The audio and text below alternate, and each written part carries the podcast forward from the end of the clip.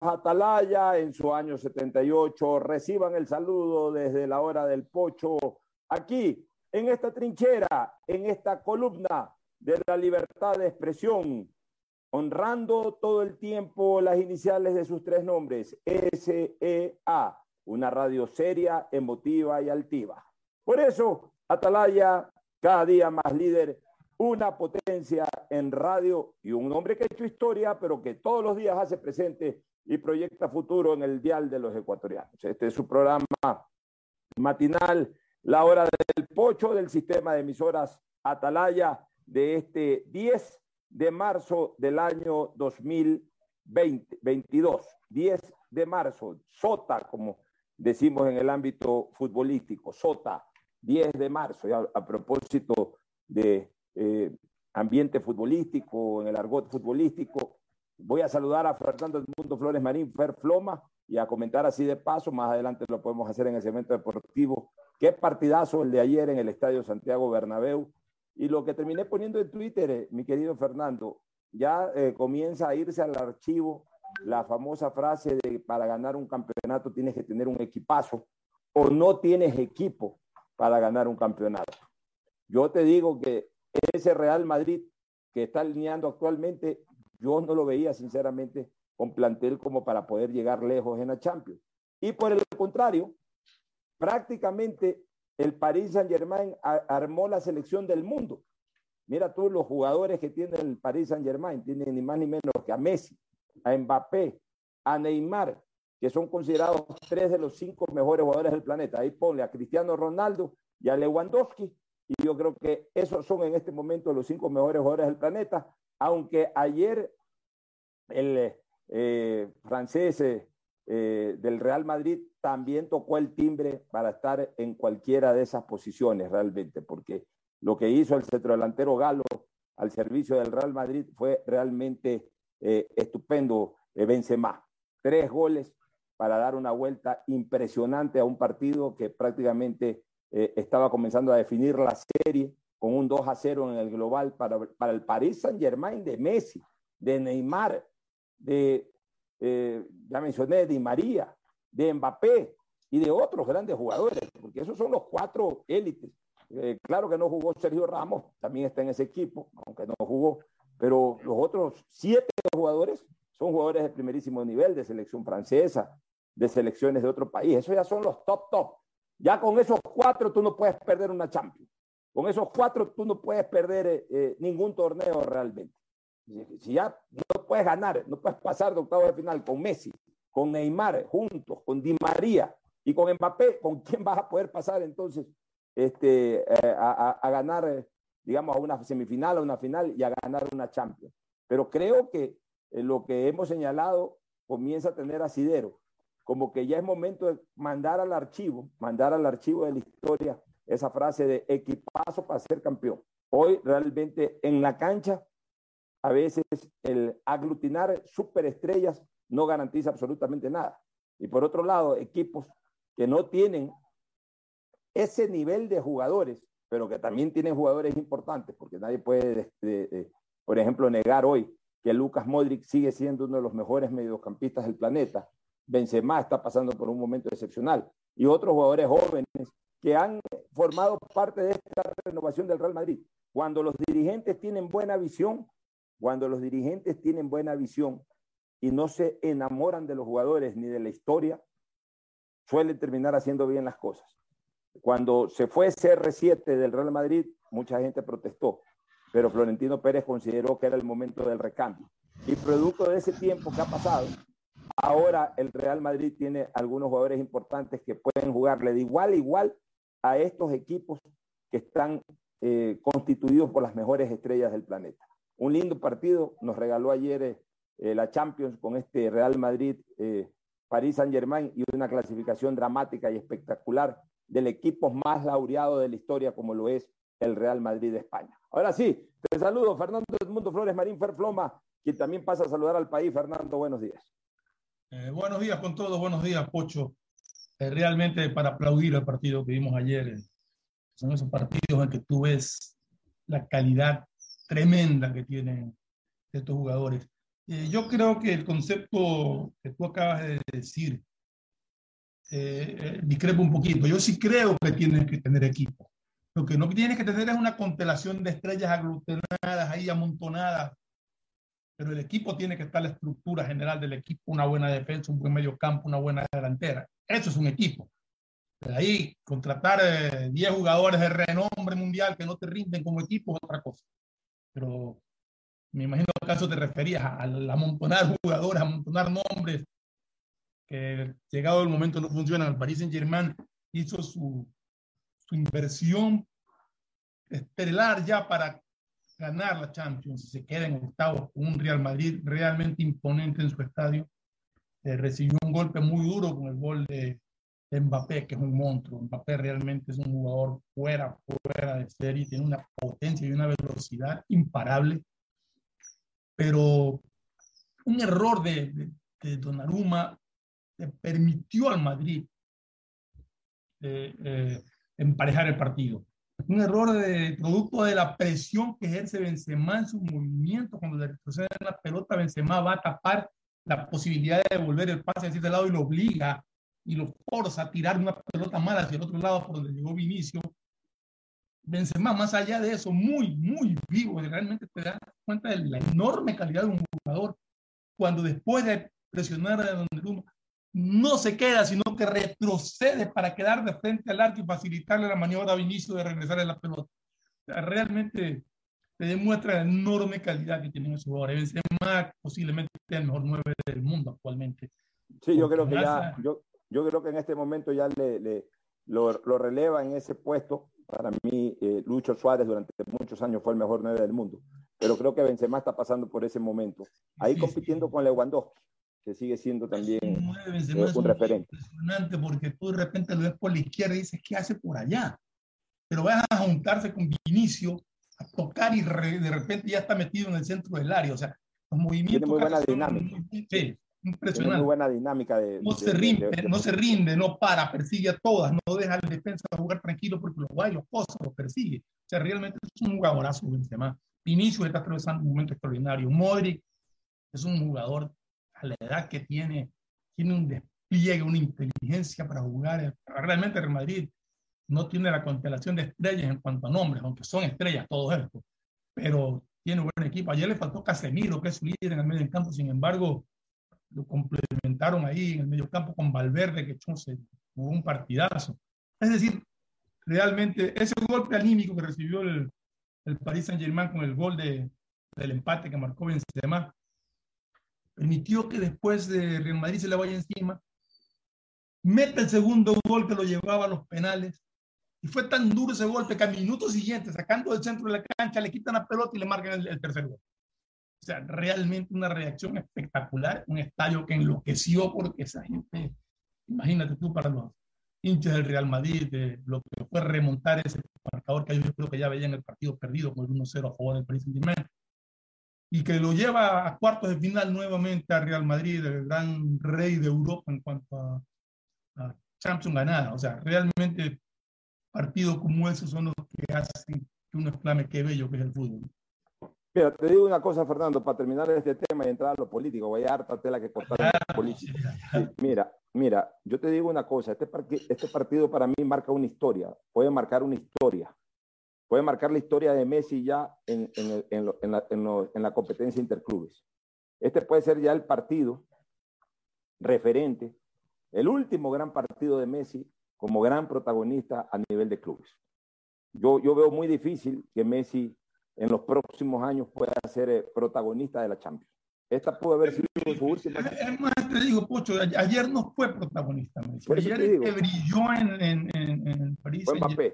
fue Mbappé.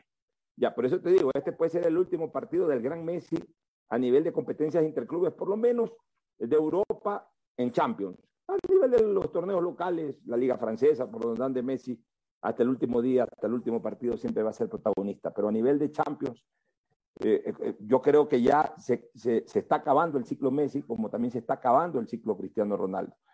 Y en el caso de Messi, llega con la vida al Mundial. Su último gran evento va a ser el Mundial. Yo creo que ahí debe apostar todo Messi, a concentrar toda esa fuerza de juego de equipo que la ha conseguido en Argentina y poner todas sus esperanzas para lograr lo único que no ha ganado, además, que es la Copa del Mundo. Y Cristiano Ronaldo tendrá que jugársela todas para llevar a Portugal al Mundial. Todavía no está clasificado Portugal. Pero yo creo que ayer se dio el punto de inflexión ya de Messi en, en, en, la Champions. Para mí ese fue su último partido eh, en donde verdaderamente eh, eh, podíamos ver al Messi protagonista. No se lo vio, pero igual, hasta ahí llegó. Ya de ahí en adelante yo veo muy difícil que Messi sea ese factor desequilibrante que lo fue durante muchos años en el Barcelona de España. Así que simplemente alquilar balcones para ver qué pasa en las próximas ediciones y también para conocer cuál es el remate de esta Champions, que nuevamente pone al Real Madrid como gran protagonista de, un torneo que eh, muchos dicen es un torneo que se juega en el patio de su casa, porque el Real Madrid es el máximo ganador de la Champions Y vamos a ver cómo le va a, a, a Mr. Champion, como le dicen a, a Cristiano Ronaldo, que tiene un partido muy duro la próxima semana para tratar de pasar también a cuartos. Vamos a ver.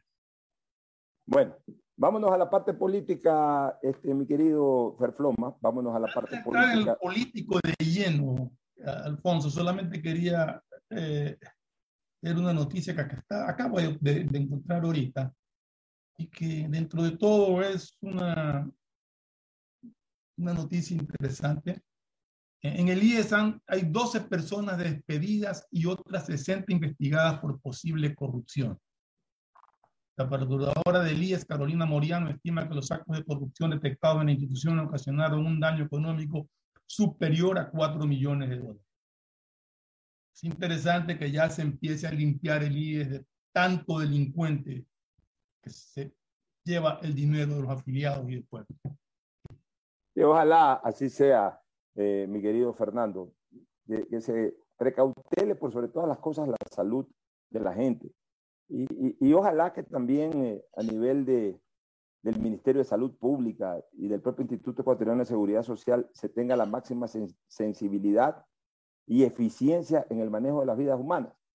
Mira tú, el día de ayer, un amigo de Cristina, ella denunciaba en redes sociales ya hace un, hace un día atrás, o sea, ya tiene por lo menos 24 horas esa denuncia.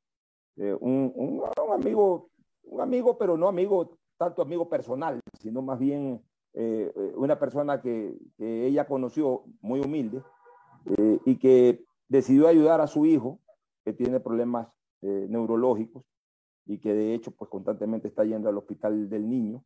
Y de alguna manera Cristina lo ha ayudado. Entonces el padre pues siempre tiene contacto con Cristina y de repente el padre precisamente ayer sufrió un accidente motociclístico por la zona de Daule. Eh, eh, eh, el hombre está en una situación semicrítica. necesita atención urgente. Fue a un hospital de primer nivel, de, no de primer nivel, de, al, hospital básico que hay en Daule. El Ministerio de Salud tiene ahí un hospital básico. Bueno, ya. Desde ayer estamos luchando para que se lo traslade, porque ya me metí yo en el asunto, en vista de que ese, ese pobre hombre está ahí, no, puede, no, no se lo puede movilizar no tenía cupo para ir a ningún lado, un hospital público, un hospital del Seguro Social, a pesar de ser afiliado al Seguro Social. Bueno, la cuestión es que hasta el día de hoy, hasta esta hora, todavía no se lo puede trasladar, porque no hay una ambulancia que lo traslade. No hay una ambulancia. Y ya está en este momento entrando en escalofríos, con dolor en el tórax. Y, cuidado, hasta pierde la vida. En un hospital básico, pero lo mínimo que debe de, de haber es la suficiente agilidad para poder llamar a una ambulancia y que una ambulancia lo traslade. Es una cosa increíble, realmente. Es una cosa increíble. el seguro tiene ambulancia, el seguro social. O sea, ya, pero y acá estamos hablando también del Ministerio de Salud, tiene que tener ambulancia. O sea, ¿Cómo no pueden conseguir una ambulancia? A propósito del Ministerio de Salud, aquí se están llenando la boca de, de una serie de cosas en cuanto a las medicinas, pero resulta hay una medicina, que, perdón, hay una vacuna que es la que le ponen a los bebés recién nacidos, de 15 días de nacido, más o menos, a las dos semanas se la ponen, que antes la ponía el Ministerio de Salud y también las ponían eh, en el hospital del niño, por ejemplo, las ponían en ciertos doctores privados. El Ministerio de Salud prohibió, prohibió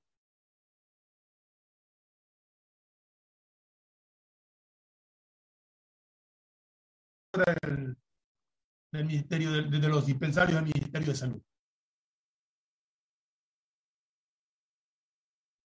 Es decir, ya en el hospital de niños no ponen ya los médicos particulares, no ponen, no se puede, solamente en el Ministerio de Salud. vas al Ministerio de Salud, al dispensario, y te dicen que no hay. O sea, ¿de qué estamos hablando? Si alguien puede hacer el esfuerzo económico de que ya que no hay pagar una vacuna, ¿por qué se le prohíbe? Más aún cuando no tienen ellos, eh, eh, digamos, los recursos o no tienen la capacidad de tener suficiente dosis para, para cumplir con esto. Es increíble, Fernando, es increíble verdaderamente la insensibilidad que a, ratos tienen las entidades prestadoras del servicio de salud con la vida humana, con la vida humana. Se les puede morir una persona en un hospital y más allá de atenciones básicas, se les puede morir porque no hay una ambulancia que en 24 horas traslade a una persona de un lugar a otro. Increíble. La verdad es que ya da hasta, hasta, hasta dolor hacer este tipo de comentarios. Pero bueno, ahí hay un par de eh, personas, de funcionarias del Ministerio de Salud que sí están haciendo lo posible, están ayudando o intentando ayudar, que más son del área de comunicación, están contactándose y todo. Pero qué difícil que es mover realmente a la burocracia en este país ni siquiera cuando una vida está en riesgo, eh, mi querido Fernando. Bueno, oye, mira, lo de ayer de la Asamblea Nacional, ayer hubo muchas novedades en la Asamblea, estuvo muy movida la actividad legislativa. Eh, hay dos cosas que, trascendieron ¿no? por sobre eh, cualquier otra situación. Primero, que no encontraron, no alcanzaron a los 70 votos. Claro, por uno. Que, era el dos, que son las dos terceras partes de la oh. Asamblea no, es la mitad. Eh, perdón, la mayoría, la mayoría absoluta, la mayoría absoluta, sí, la 91 es la, las dos terceras partes. No lograron los 70 votos para tener mayoría absoluta, o sea, la mitad más uno. Llegaron a 69. Tenían aparentemente 62, perdón, 72. 72, sí. Sí, tenían aparentemente 72 o 71.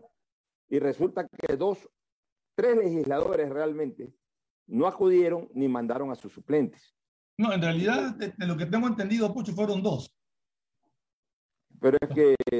Yo decía que tenían 72, pero acá los que apuntan son a dos que no fueron. Parece que realmente tuvieron 71. Exacto. si tuvieron 72, uno se les viró. Uno se, exacto, uno se les viró. Quedaron en 71 y esos, de, de esos 71, dos no, no fueron. Bueno, el uno, el uno, porque tuvo, el uno porque tuvo una calamidad, el otro por alguna otra razón.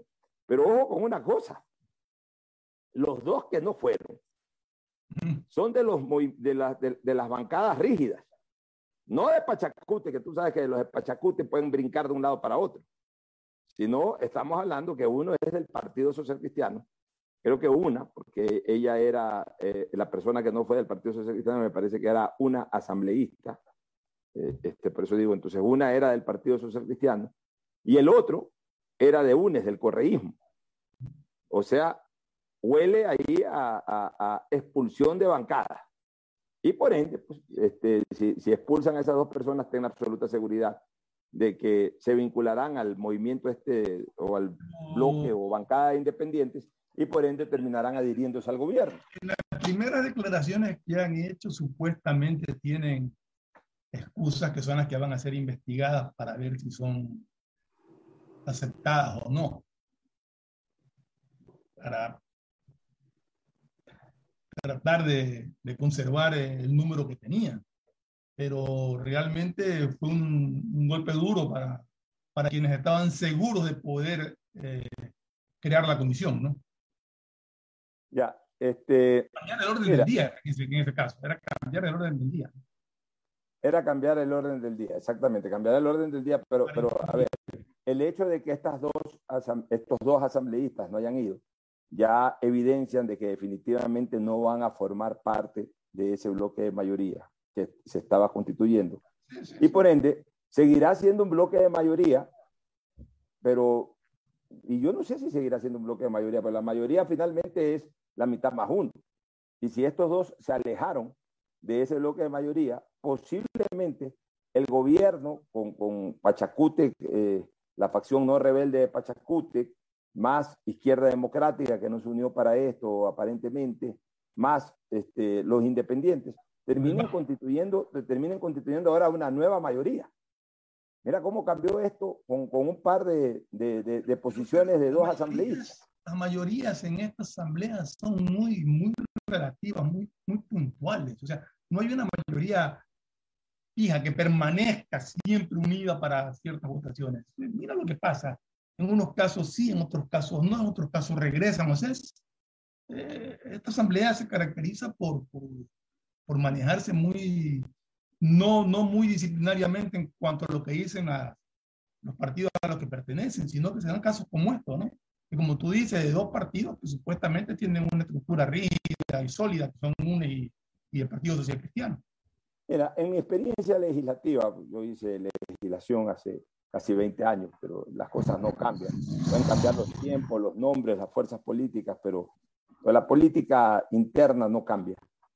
Yo te puedo decir de que esas personas ya eh, se comprometieron con, a mi criterio, con el gobierno y, obviamente pues eh, presentarán alguna excusa, pero estoy absolutamente seguro de que terminarán eh, eh, o desafiliándose o siendo expulsadas de sus partidos políticos. Y van a comenzar a votar como, como independientes, dentro del bloque independiente, van a terminar votando con el gobierno, obviamente, como están votando los demás independientes. Y tenemos que reconocer que fue una buena y nueva maniobra del gobierno para una nueva victoria legislativa. El gobierno ha dado algunos golpes legislativos en este, en este periodo, o sea, desde que está Guillermo Lazo en la presidencia y, en este periodo legislativo de, esta asamblea actual. Ha dado algunos golpes. Eh, mucha gente dice que, al gobierno le está haciendo falta operadores políticos.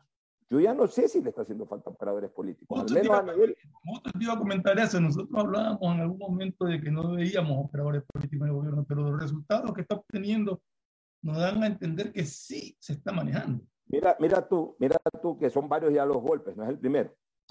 De entrada, antes de que el lazo se posesione, ya hubo un primer golpe político, el, no permitir que el correísmo asuma eh, posiciones de, de mando o dirigenciales dentro de la Asamblea.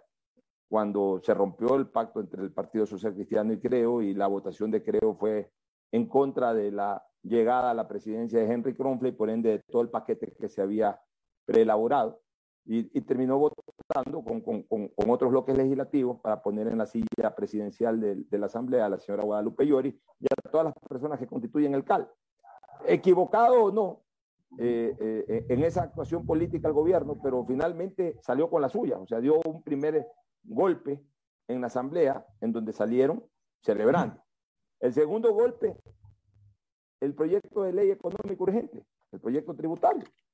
El gobierno eh, eh, terminó logrando que pueda entrar por Ministerio de la Ley a través, asimismo, de, un, de una sorpresiva reacción política del correísmo y logró su propósito.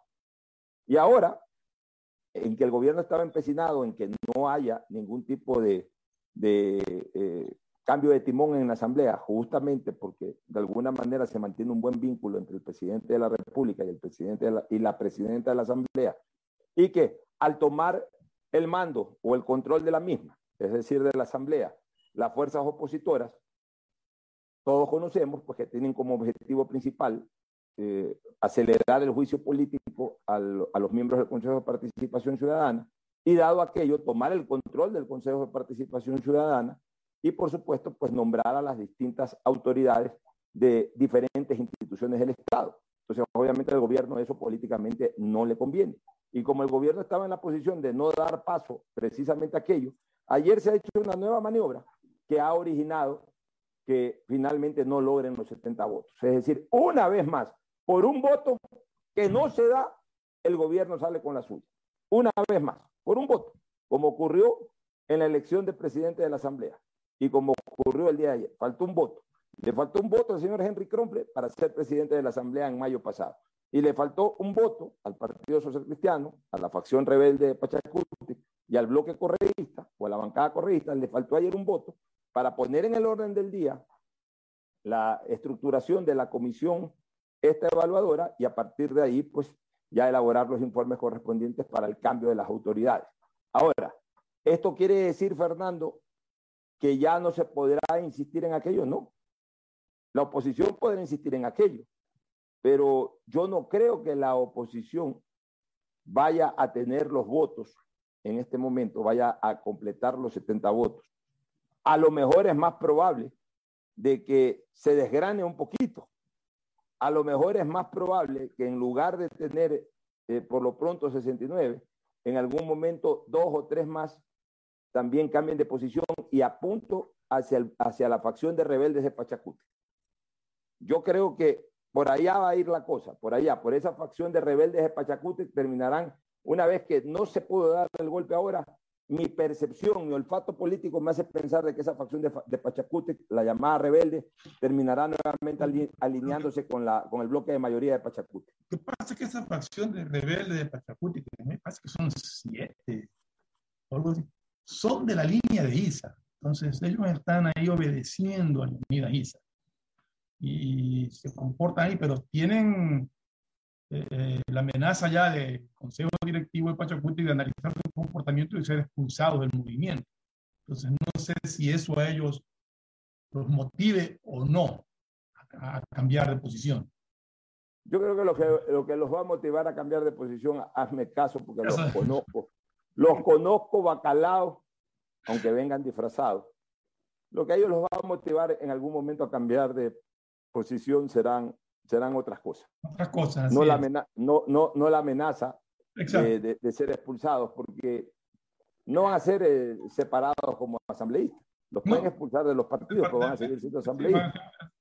Sino que para mí se, se, terminarán convirtiendo en los más sensibles para, para, para en un momento determinado negociar la vuelta al redil.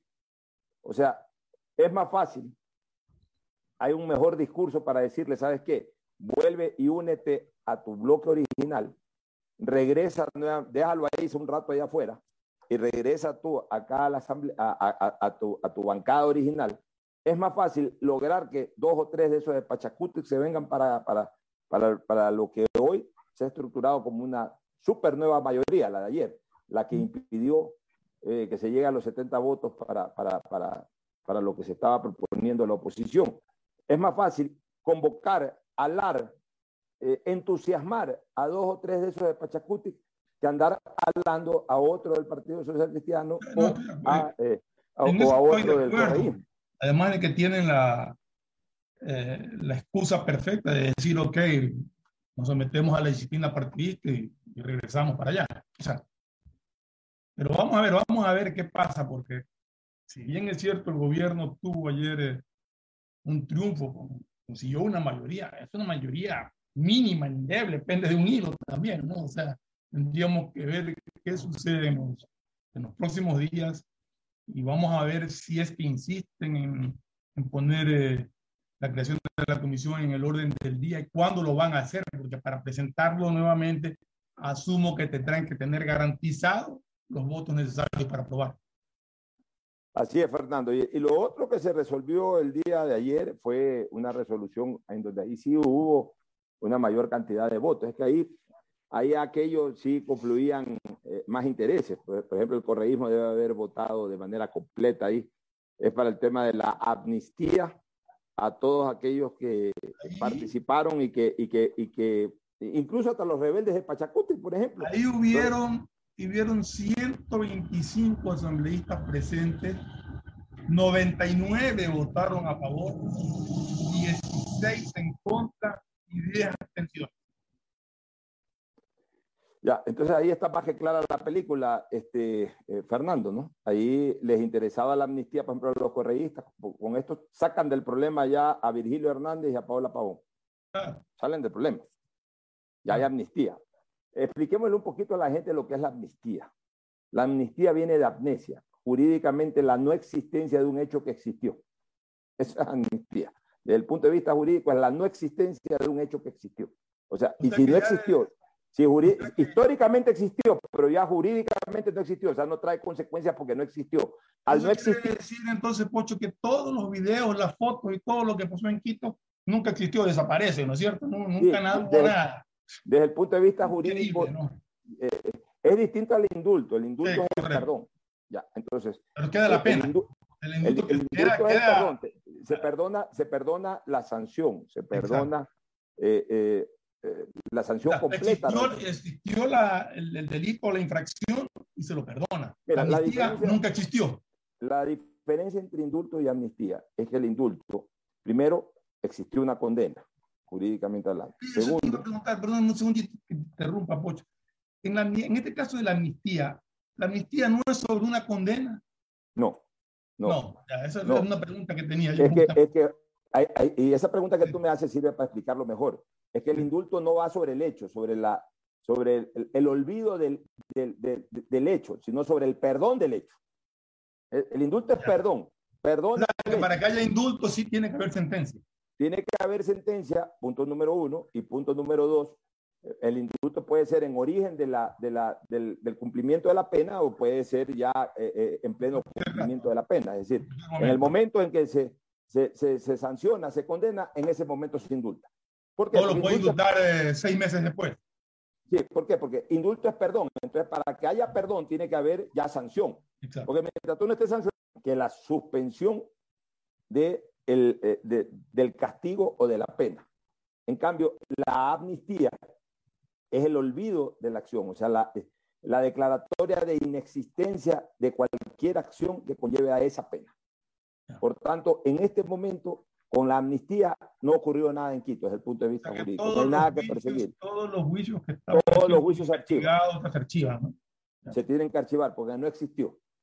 ¿Cuál es la diferencia también jurídica, más allá de la, del cumplimiento de la pena eh, y, y, del desarrollo de un proceso que ya lo he explicado? ¿Cuál es otra diferencia?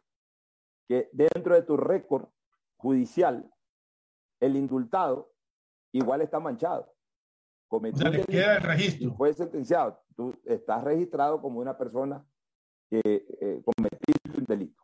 Dentro de la amnistía, dentro de la amnistía, en ese momento se borra todo. Tú no has hecho nada, tú no has cometido nada. Simplemente estás invicto, como se dice judicialmente. Bajo estas consideraciones, Evidentemente. Una pregunta, ya, ya, que estamos hablando, esto es interesante el tema. Eh, ¿Se puede dar la amnistía sobre una sentencia ya dada?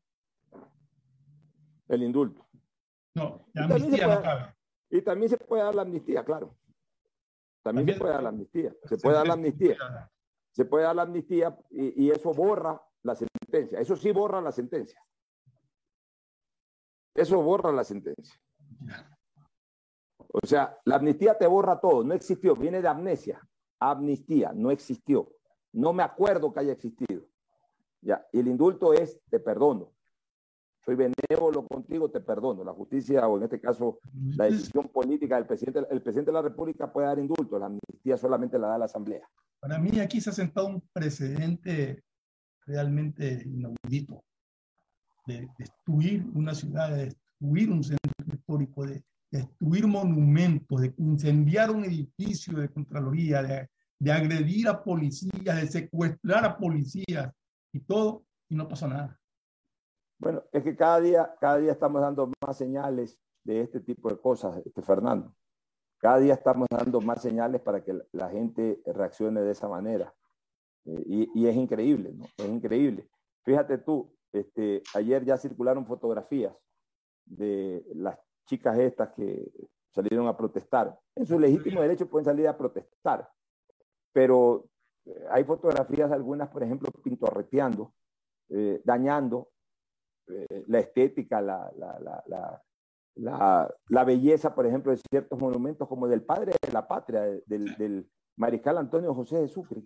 ¿Por qué tienen que ir a manchar a Sucre? Pues si Sucre nos dio la libertad, nos dio, nos dio un país. lo, que decían los letreros que cargaban.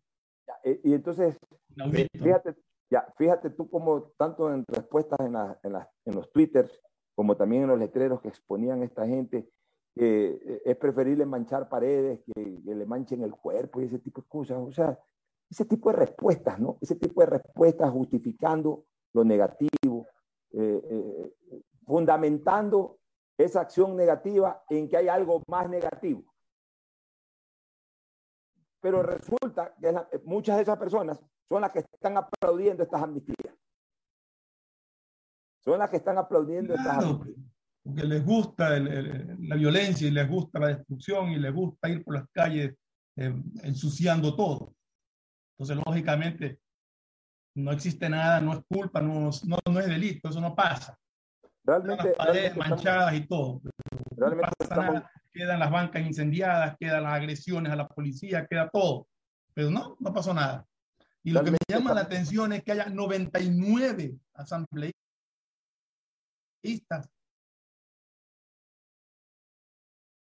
delincuentes que destruyeron eh, la capital.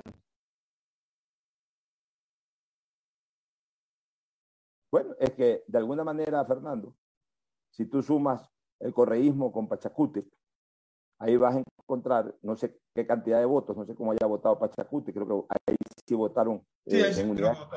Ya, Tienen que defender a quienes fomentaron ese tipo de actos, que fueron los indígenas, por un lado, y a quienes respaldaron a esos indígenas o a esos líderes indígenas desde atrás, no y que, fueron los, que fueron los que eh, y, que fueron los que aparentemente instigaron a otros actos de vandalismo, como la quema de la Contraloría, etcétera. Pocho, estaba viendo aquí también justamente que dentro de el grupo que votaron a favor de, de, de, esta, de esta amnistía, hay eh, de la izquierda democrática, hay, de, incluso del gobierno, déjame verificar exactamente, porque aquí creo que tengo el dato.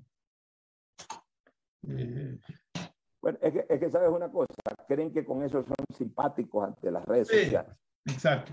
El problema, el problema es que no se legisla y a veces tampoco se gobierna en sentido de lo que verdaderamente le conviene al país en un plano inmediato, inmediato o a largo plazo, sino en sentido de lo que dicen las redes sociales. O sea, desgraciadamente, quienes hoy ejercen acciones de mandato, mandato legislativo o el propio mandato ejecutivo, piensan que de acuerdo a lo que digan las redes sociales, se está bien o se está mal. Aquí dice Bocho, mira, la Asamblea Nacional a madrugada de este 10 de marzo, con 99 votos a favor, concedió amnistía a 268 personas, con el apoyo de legisladores de las bancadas Unión por la Esperanza, Pachacuti, parte del bloque de gobierno bancada Acuerdo Nacional y de la izquierda democrática.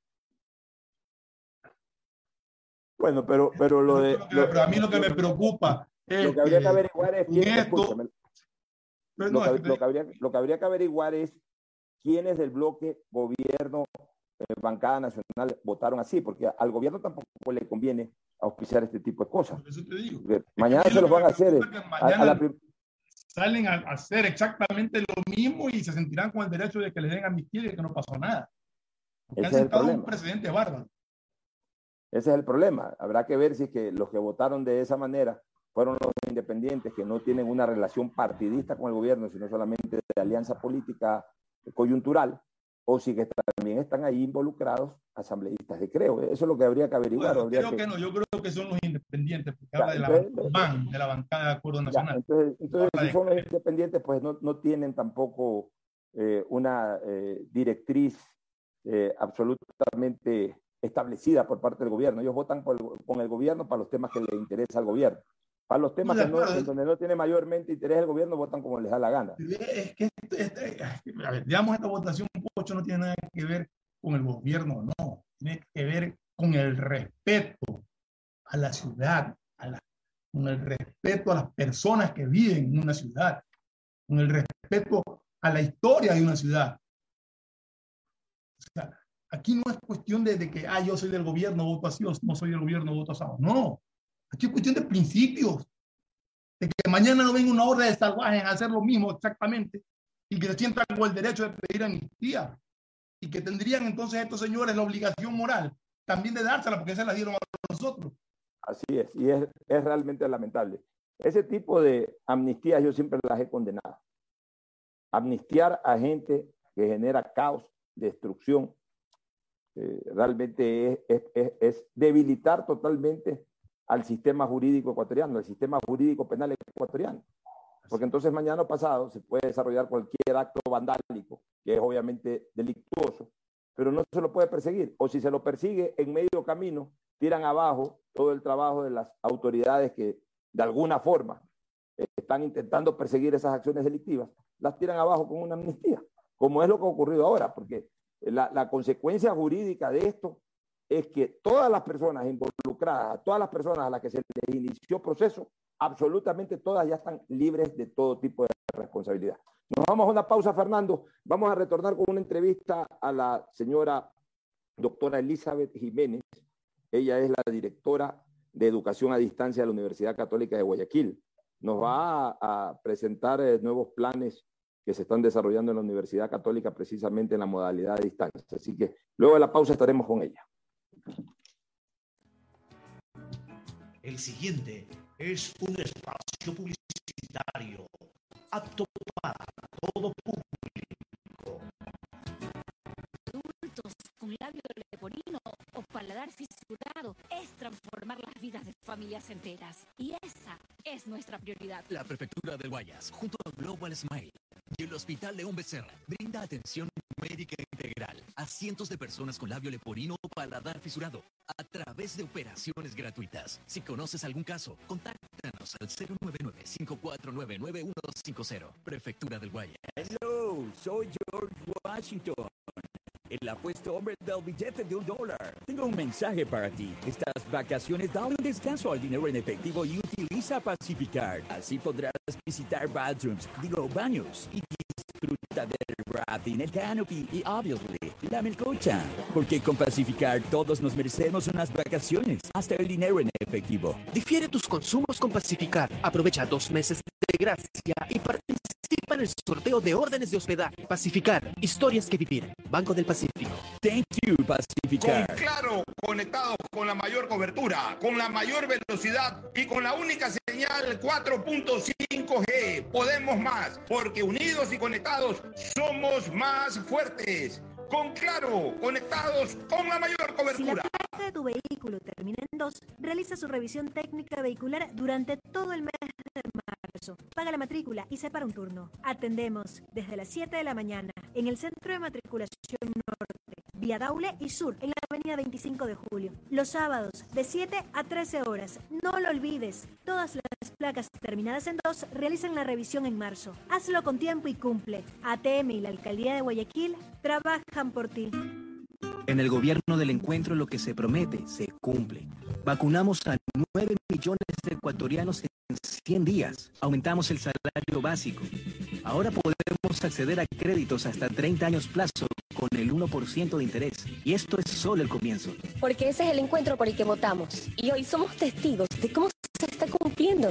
De cómo juntos lo estamos cumpliendo. Gobierno del encuentro. Juntos cumplimos. Detrás de cada profesional hay una gran historia. Aprende, experimenta y crea la tuya. Estudia a distancia en la Universidad Católica Santiago de Guayaquil. Contamos con las carreras de marketing, administración de empresa, emprendimiento y auditoría, trabajo social y derecho. Sistema de educación a distancia de la Universidad Católica Santiago de Guayaquil, formando líderes. Todos los niños y niñas, sin importar dónde vivan, merecen tener acceso a desarrollar disciplinas deportivas. En cuerpo sano, mente sana. Prefectura del Guayas y Fe de Guayas. Inviten a niñas y niños guayaquileños de 5 a 17 años a sus cursos vacacionales gratuitos. Podrán entrenar natación, fútbol, ajedrez, defensa personal, baile deportivo y más. Inscríbelos ingresando a www.guayas.gov.es o en la planta baja de la prefectura. Prefectura del Guayas. Susana González, prefecta. Estamos realizando la construcción y rehabilitación de parques en todos los rincones de la ciudad para así beneficiar a todos los guayaquileños con más áreas verdes, juegos infantiles y espacios deportivos para disfrutar con familia o amigos. La fuerza de la unión construye la nueva ciudad. Alcaldía de Guayaquil. Premazo, ¿cómo así por aquí en Chongón? ya vivimos aquí hace tres años. Tenemos todo, servicios básicos, full naturaleza y aquí mismo trabajo. ¿Y tú? ¿Cómo así por acá? Ah, venimos a pasear en bici, a comer con la familia, una vueltita por el campo y está lindo por acá. Guayaquil crece planificadamente y de forma sostenible hacia la vía a la costa, con obras que han beneficiado aproximadamente a 35 mil familias, generando más de 3 mil empleos. La vía a la costa renace como una nueva ciudad con la autoridad aeroportuaria. Con la mayor cobertura, con la mayor velocidad y con la única señal 4.5G. Podemos más, porque unidos y conectados somos más fuertes. Con Claro, conectados con la mayor cobertura. Hello, soy George Washington, el apuesto hombre del billete de un dólar. Tengo un mensaje para ti. Estas vacaciones, dale un descanso al dinero en efectivo y utiliza Pacificar. Visita Little Mountain, digo, Montañita, y disfruta del sol, la brisa del mar y el agüita de coco. Porque con Pacificar todos nos merecemos unas vacaciones. Hasta el dinero en efectivo. Difiere tus consumos con Pacificar. Aprovecha dos meses de gracia y participa en el sorteo de órdenes de hospedaje. Pacificar. Historias que vivir. Banco del Pacífico. Thank you, Pacificar. Ecuagen, medicamentos genéricos de calidad y confianza a su alcance. Ecuagen, una oportunidad para la salud y la economía familiar. Consuma genéricos Ecuagen.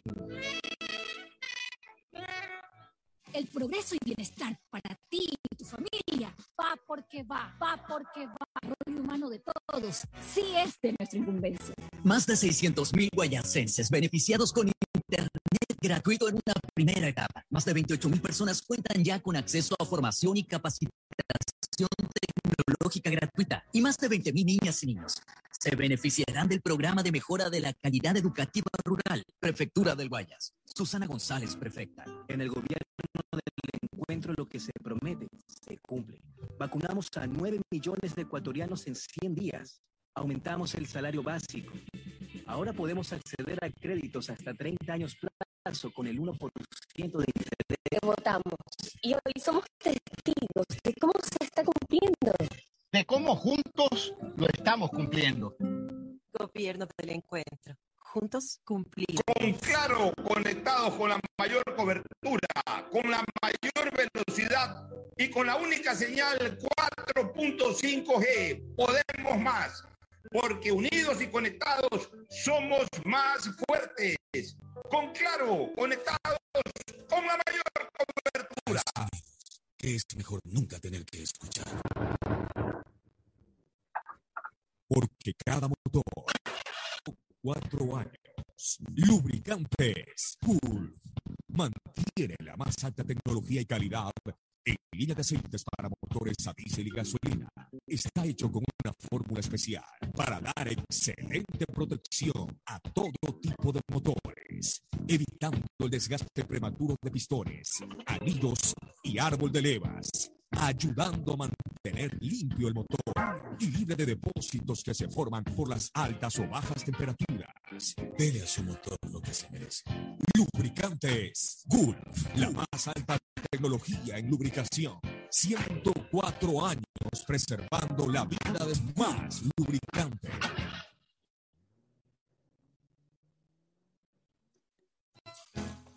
Fin del espacio publicitario. Usted está escuchando un programa de opinión, categoría O, apto para todo público.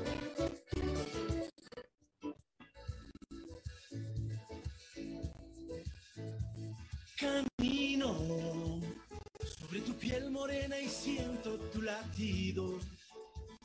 Y miro todo lo bueno que los dos hemos vivido.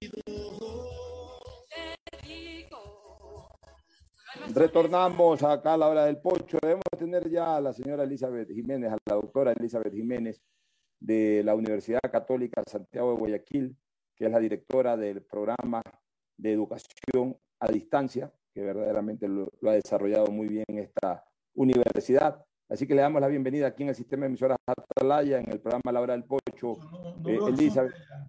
¿Perdón? No lo veo el Zoom de ella, no sé si te por teléfono. Porque el Zoom no, no, lo, no lo veo. Eh, Bueno, este, entonces ya se va a enlazar en, en- en pocos minutos más. Este, Fernando, eh, para, acabo de ver un tuit de Guido Chiriboga y Guido ha puesto un letrero grandote que dice, eh, o sea, ha puesto un tuit y eh, un letrero grandote que dice, no, yo no voté por la amnistía. Lo que evidentemente pues queda en claro que el bloque dentro de esos 99 votos no están los votos del movimiento CREO. así Eso es importante. Y- entiendo que tampoco del Partido Social Cristiano. O sea que quienes han votado por la amnistía, definitivamente los correístas que tienen vela en el entierro, eh, los de Pachacute que también tienen vela en el entierro, los de la izquierda. votaron, pero no, no los conozco en realidad la gran mayoría. Conozco a uno. Bueno, los de la izquierda democrática, ¿cómo votaron? Votaron a favor de la amnistía. Eh, a ver, en la izquierda democrática vi que, eh, y te verifico en este instante, eh, vi que,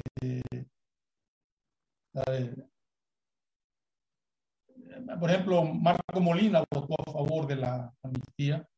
Johanna Moreira, de la izquierda democrática, también votó por la amnistía. Eh, ¿Quién más? Daniel Novoa Sim votó por la amnistía. Entre los más reconocidos que, que encuentro acá. Ya, mira, a mí me. A Fernando mí me Villavicencio votó por la amnistía. Fernando Villavicencio votó por la amnistía. Sorpresivo ese voto de Fernando Villavicencio. ¿verdad? Pero aquí veo que también en esta lista Pues, que. Pero él sabe que votando por la amnistía está votando también por una serie de gente a la que él mismo combate eh, por temas de corrupción. Pero aquí entre los O sea, por un lado, eh, eh, es- eso- Fernando Alcibiades. escúchame una cosa, Fernando. Eh, eh, esos son los votos que sí generan sorpresa. ¿Sí? Porque quien combate siempre la corrupción y está pidiendo cárcel para los que violan la ley, para los que eh, le causan perjuicio al Estado, sin embargo termina votando eh, con, con una amnistía a favor de quienes también le per- perjudican al Estado. En este caso, manera, o sea, perjudicar al Estado no solamente meterle las manos a las arcas al Estado, perjudicar al Estado que es crear, crear, eh, crear los actos que se desarrollan, auspiciar o perdonar. Y peor, olvidar, porque la amnistía, como ya lo dije anteriormente, es olvidar los actos que se desarrollaron en la ciudad de Quito y en el país, porque no solamente fueron en Quito, atención, atención, también en el país. En Guayaquil finalmente no se logró eh, llegar a extremos como en Quito, porque aquí las autoridades civiles se pararon tiesas y lo impidieron. En Quito, desgraciadamente, no hubo una reacción de defensa a la ciudad. Y también hay que reconocer una cosa, siendo Quito la capital, fue el epicentro de, las manifestaciones más grandes. Pero me sorprende esa votación de Fernando Villavicencio. Me sorprende la votación de la izquierda democrática, porque la, la ID es un partido que, si bien es cierto, tiene carácter nacional y que sacó legisladores en- en- en varias provincias del país. Sin embargo, su esencia es básicamente capitalina. Es, como que si mañana atentaran contra la ciudad de Guayaquil y viéramos al Partido Social Cristiano, por ejemplo, votar a- por la amnistía de aquellos que afectaron a la ciudad de Guayaquil. Me imagino, yo me imaginaría no, no observar nunca eso. No me hubiese imaginado ver a los legisladores de la izquierda democrática votar por la amnistía después de que eh, a quienes están amnistiando, a quienes están eh, haciendo olvidar lo que ocurrió, ni siquiera perdonando, sino haciendo olvidar lo que ocurrió, fueron aquellos que semidestruyeron la ciudad de Quito. Por eso a mí me sorprende que Eso la es lo que llama la atención, Pocho. Eso es lo que llama la atención poderosamente. ¿no? La ciudad de Quito, oye, la, la izquierda democrática tiene su esencia política en la ciudad de Quito. La verdad es que yo estoy eh, bastante sorprendido con la votación de ese izquierda democrática. la Asamblea Nacional. ¿no? Bueno, estoy, bastante sorprendido con las votaciones independientes como las de Fernando Villavicencio. Yo me imagino que ellos en algún momento van a tener que explicarle al país también cómo si votaron por la amnistía. Y en el caso de Fernando Villavicencio tiene que tener claro que con esa amnistía terminó ayudando a dirigentes políticos a los que, eh, a los que él combate por otras cosas, por temas de corrupción. Pero cuando eh, también es importante siempre tener presente algo, pues. O sea, no solamente lo que yo investigo o lo que yo fustigo es, lo único eh, que debe de hacerse o que debe darse, o sobre lo cual todo el país tiene que estar atento y encima de aquello y en contra de aquello. También hay otras cosas en donde a lo mejor no soy protagonista, como en este caso, obviamente, Villavicencio no está atrás de los relajos que hubo en Quito el año 2019, pero no por eso debió haberle dado un voto de amnistía a quienes lo produjeron. Pero bueno, ya eso será cuestión de, de Fernando. Él sabrá explicarle al país el por qué tomó esa decisión. Pero lo que sí me sorprende especialmente es la votación del bloque de izquierda democrática. Porque eh, para nada me sorprende el voto de, de, de, del correísmo. Evidentemente, si ellos, tienen, no, no llama la atención. ellos al final de cuentas tienen que defender a su gente. No. Es hasta lógico. Yo te diría, es hasta correcto, porque tienen que defender a su gente. Lo que a mí sí me llama la atención es la votación de la izquierda democrática. La verdad es que me da la impresión de que en la izquierda democrática está faltando un verdadero liderazgo político. La izquierda democrática siempre fue muy calculadora en, en, en, en sus decisiones políticas. Pero, Ahora no, pero, por eso, siempre fue calculadora, pero, pero, pero, pero siempre en base a lo que calculaba y tomaba decisiones, había, eh, eh, eh, su- su- sus votaciones eran coherentes. Pocho, eh, ya como tú veo dices, ya, como tú dices, ya, ya le vamos a dar paso. Como tú dices, la izquierda democrática tenía liderazgo.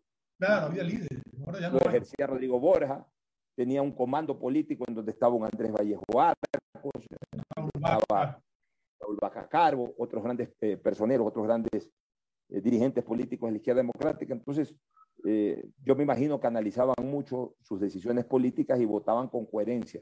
Pero ahora no vemos coherencia en la izquierda democrática. Un día están por una cosa, otro día están por otra. Eh, al tercer día una parte vota por tal cosa y la otra parte vota en sentido contrario.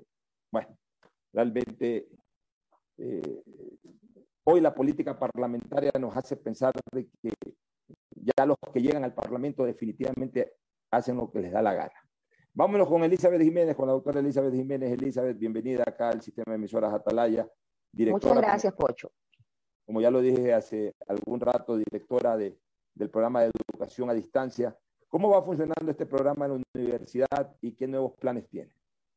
Muchas gracias por la invitación, Alfonso. Se nos fue la luz y la verdad es que me tocó correr un poco hasta que ya me pude conectar. Eh, bueno, le comento un poco. Nosotros como sistema de educación a distancia tenemos nuestra oferta educativa en siete carreras, ¿no? A nivel nacional para todos los ciudadanos que decidan tomar el reto de buscar un futuro mejor, apegados a nuestro modelo pedagógico que le permite al estudiante organizar su tiempo para compartir sus actividades, responsabilidades familiares, de trabajo y de, y de estudio, ¿no? De poder rendir académicamente también. Entonces, un poco ese modelo pedagógico que ha dado resultado. Tenemos ya 20 años como universidad, casi 20 años como universidad, brindando esta, esta alternativa, ¿no? Con un valor agregado que es transmitir los valores propios de la Universidad Católica, que está desde su acta de fundación orientada a formar profesionales con responsabilidad social.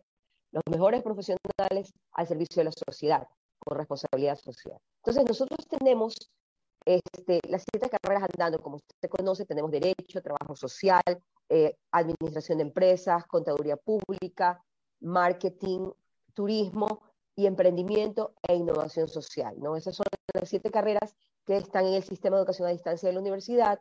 Se están haciendo estudios para ampliar la oferta a otras carreras y nuestro modelo pedagógico, a diferencia de la educación online, le permite al estudiante, a través de la plataforma, eh, hacer todas sus tareas, tener interacción con los docentes y organizar su tiempo. Ese yo creo que es probablemente el mayor y mejor componente. Dentro de esto, nuestra universidad ha formado, formuló eh, a través de un convenio tripartita un proyecto piloto, un proyecto piloto primero en el país. A partir del año 2015 se firmó con CENESID, en esa época Ministerio de Justicia, luego eh, Ministerio del Interior, y nuestra universidad, un convenio que permitía dar a luz un proyecto piloto de educación superior para personas privadas de libertad a través de nuestro sistema, en el cual la CENESID ponía las becas, el Ministerio del Interior nos daba todas las facilidades de seguridad e infraestructura y nosotros como universidad poníamos, hemos puesto el componente académico.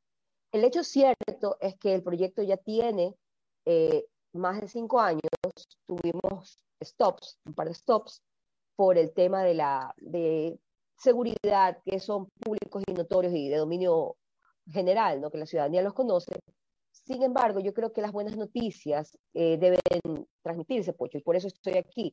El índice de violencia de nuestros estudiantes del sistema en el proyecto piloto PPL es cero. Ninguno de nuestros estudiantes del proyecto participó en ninguno de los actos de violencia mediatizados, ¿no? Porque han sido cosas que han generado alarma pública. Y la otra cuestión es que ya tenemos graduados, tenemos varios graduados de las distintas carreras que hemos ofertado, con la novedad positiva, esta es una buena noticia, de que nuestros graduados superan el estándar internacional. ¿Qué significa esto? Para este tipo de proyectos en países como España y Argentina, el concepto de exitoso, lo que, lo que le permite a usted decir, tengo una tasa de graduación exitosa, es un 10%. Nosotros en la actualidad tenemos un 15% y muy probablemente vamos a llegar a un 25%, hasta el 32% es altamente probable. Todo, todo es un poco, depende de la movilidad de, de los estudiantes, ¿no? Porque hay algunos que salen del entorno de encierro y la educación afuera tiene se les complica por el tema de buscar su sustento. Eso lo que yo quería compartir con, con, su, con su audiencia, Pocho. No sé si tenga alguna inquietud que yo le pueda esclarecer. No, es, es, muy importante este aporte de que la Universidad Católica Santiago de Guayaquil, a través de su programa de distancia, educación a distancia, esté incluso en este momento preparando académicamente a las personas privadas de la libertad. Eh, el preso eh, prácticamente se convierte en un hombre eh, con ocio durante el tiempo en que está en la cárcel, pues no tiene nada que hacer. Ahí no, no hay planes de desarrollo laborales, eh, ahí por ahí lo que se dedica es a hacer deporte y, y, a ver qué hace. Y otros, desgraciadamente, pues a veces el ocio dicen que es el caldo de cultivo para los vicios. Otros se dedican a otras cosas. Qué bueno que la universidad eh, haya apuntado aquello y que esas personas que están con bastante tiempo disponible puedan ocupar su tiempo preparándose para que cuando cumplan su condena, salir ya con una preparación académica que les permita sobrevivir en, dentro de la sociedad. En ese sentido, ¿es la única universidad que da ese servicio, Elizabeth, o también hay otras universidades? Bueno, nosotros como proyecto integral, este, Pocho, tenemos eh, la, digamos que la ventaja o somos los portaestandartes de dar este servicio con becas del CNECI. Hay otras universidades, ¿verdad?, que ofrecen comercialmente, ¿verdad?, su oferta académica, hacen su oferta académica desde el punto de vista comercial. ¿Qué significa esto? Que entregan al estudiante, pero sin la estructura, sin la integralidad que ha, que ha podido brindar la Universidad Católica a través de su personal, incluso los docentes, porque yo empecé en el proyecto como docente, posteriormente la vida me dio la oportunidad de servir desde la dirección del sistema y también desde la dirección del proyecto eh, pero los docentes estamos muy motivados e íbamos a hacer, antes de todo el tema de seguridad que se vivió desde el 2018, que hubo restricción, íbamos dos veces por semestre a generar una especie de sesiones de bacheo, eran unas tutorías presenciales que hacían. Actualmente, por gestión del rectorado, se ha podido integrar la plataforma Moodle y los estudiantes trabajan a través de su plataforma y tenemos interacción, pero desde la plataforma, ya no presencialmente por obvias razones, ¿no? Por el tema de seguridad. Eh, entiendo que hay otras, otras instituciones de educación superior, pero le reitero, es oferta académica, no tienen el seguimiento que hemos tenido nosotros. Nosotros tenemos un docente facilitador, la plataforma habilitada, eh, hay un por inversión de la universidad, hay un docucentro, hay un infocentro, donde es una especie de mini campus dentro, de la, dentro del sistema de, de rehabilitación, dentro del centro de rehabilitación social, en que los estudiantes van a hacer sus tareas, se conectan con el, con el Internet con las restricciones propias, ¿no? Solo tienen acceso a la página de la universidad, a la plataforma y a las bibliotecas digitales, ¿no? Que de esa manera ha aportado y ha invertido en la Universidad Católica. Eh, muy bien, Elizabeth. Eh, Fernando Flores seguramente va a tener eh, más inquietudes, por lo menos una inquietud más antes de cerrar el diálogo, pero esto que estamos escuchando, que sí es novedoso, me lleva a pensar en algo, Fernando. Yo no sé si tú compartes este criterio, que en algún momento se haga una reestructuración total del sistema penitenciario. Es decir, no establecer en, en, un mismo recinto, como le llaman Hacienda, incluso a la penitenciaría, Ahí eh, absolutamente todos los pabellones de todo tipo de infracciones están relativamente cercanos, aunque algo separados, pero relativamente cercanos, los sicarios de los, infractores de tránsito, por ejemplo, o de los que deben pensiones alimenticias. O sea, eso debe de cambiar. Eh, hay distintos tipos de situaciones que conllevan a una persona a perder la libertad, pero no todos pueden estar mezclados en el mismo plato. No todos pueden estar mezclados en el mismo plato. Y precisamente yo diría que dentro de la tarea rehabilitadora del Estado estaría en fomentar eh, la, educación universitaria, ya sea a distancia, presencial es más difícil, pero sí a distancia. Mira este piloto de la Universidad Católica, ojalá en tiempo futuro, eh, cuando mejoren las condiciones penitenciarias, se pueda permitir que muchos estudiantes, como parte de su proceso de rehabilitación, eh, puedan, puedan justamente participar en este tipo de cosas. En Estados Unidos, por ejemplo, hay hasta rebaja de penas. Las personas que estudian, las personas que eh, dedican su tiempo a, cosas positivas, que demuestran de esa manera que de alguna forma se están rehabilitando, se les reduce la pena y eso termina siendo hasta un estímulo para, para prepararse académicamente. Yo creo que en Ecuador de alguna manera y en algún momento vamos a tener que desarrollar un proyecto de esa naturaleza. Tu opinión, Fernando, y también tu pregunta a Elizabeth Jiménez. Bueno, eso de, los pabellones ya lo hemos discutido, analizado muchas veces. Es absurdo que, reos o personas privadas de libertad por infracciones menores delitos mm, eh, graves, pero no que no atentan contra la seguridad de nadie estén mezclados con delincuentes que, han asesinado y que, que, han usado violencia para, para merecer la pena que tienen. Entonces, en todo caso, eso hemos hablado ya mucho y, comparto plenamente que tienen que estar en pabellones totalmente separados, independientes. Además, yo sostengo que los privados de libertad por actos de violencia deberían de estar en un centro penitenciario totalmente alejado de, de las zonas urbanas, aislados completamente. Pero ya, eso es otro tema.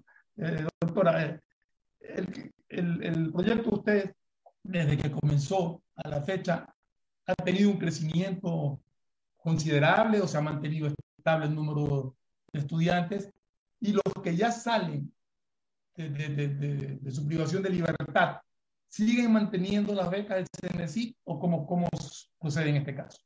Bueno, en realidad nosotros tenemos, hemos tenido dos cohortes, ¿no? Eh, muchas gracias por su pregunta.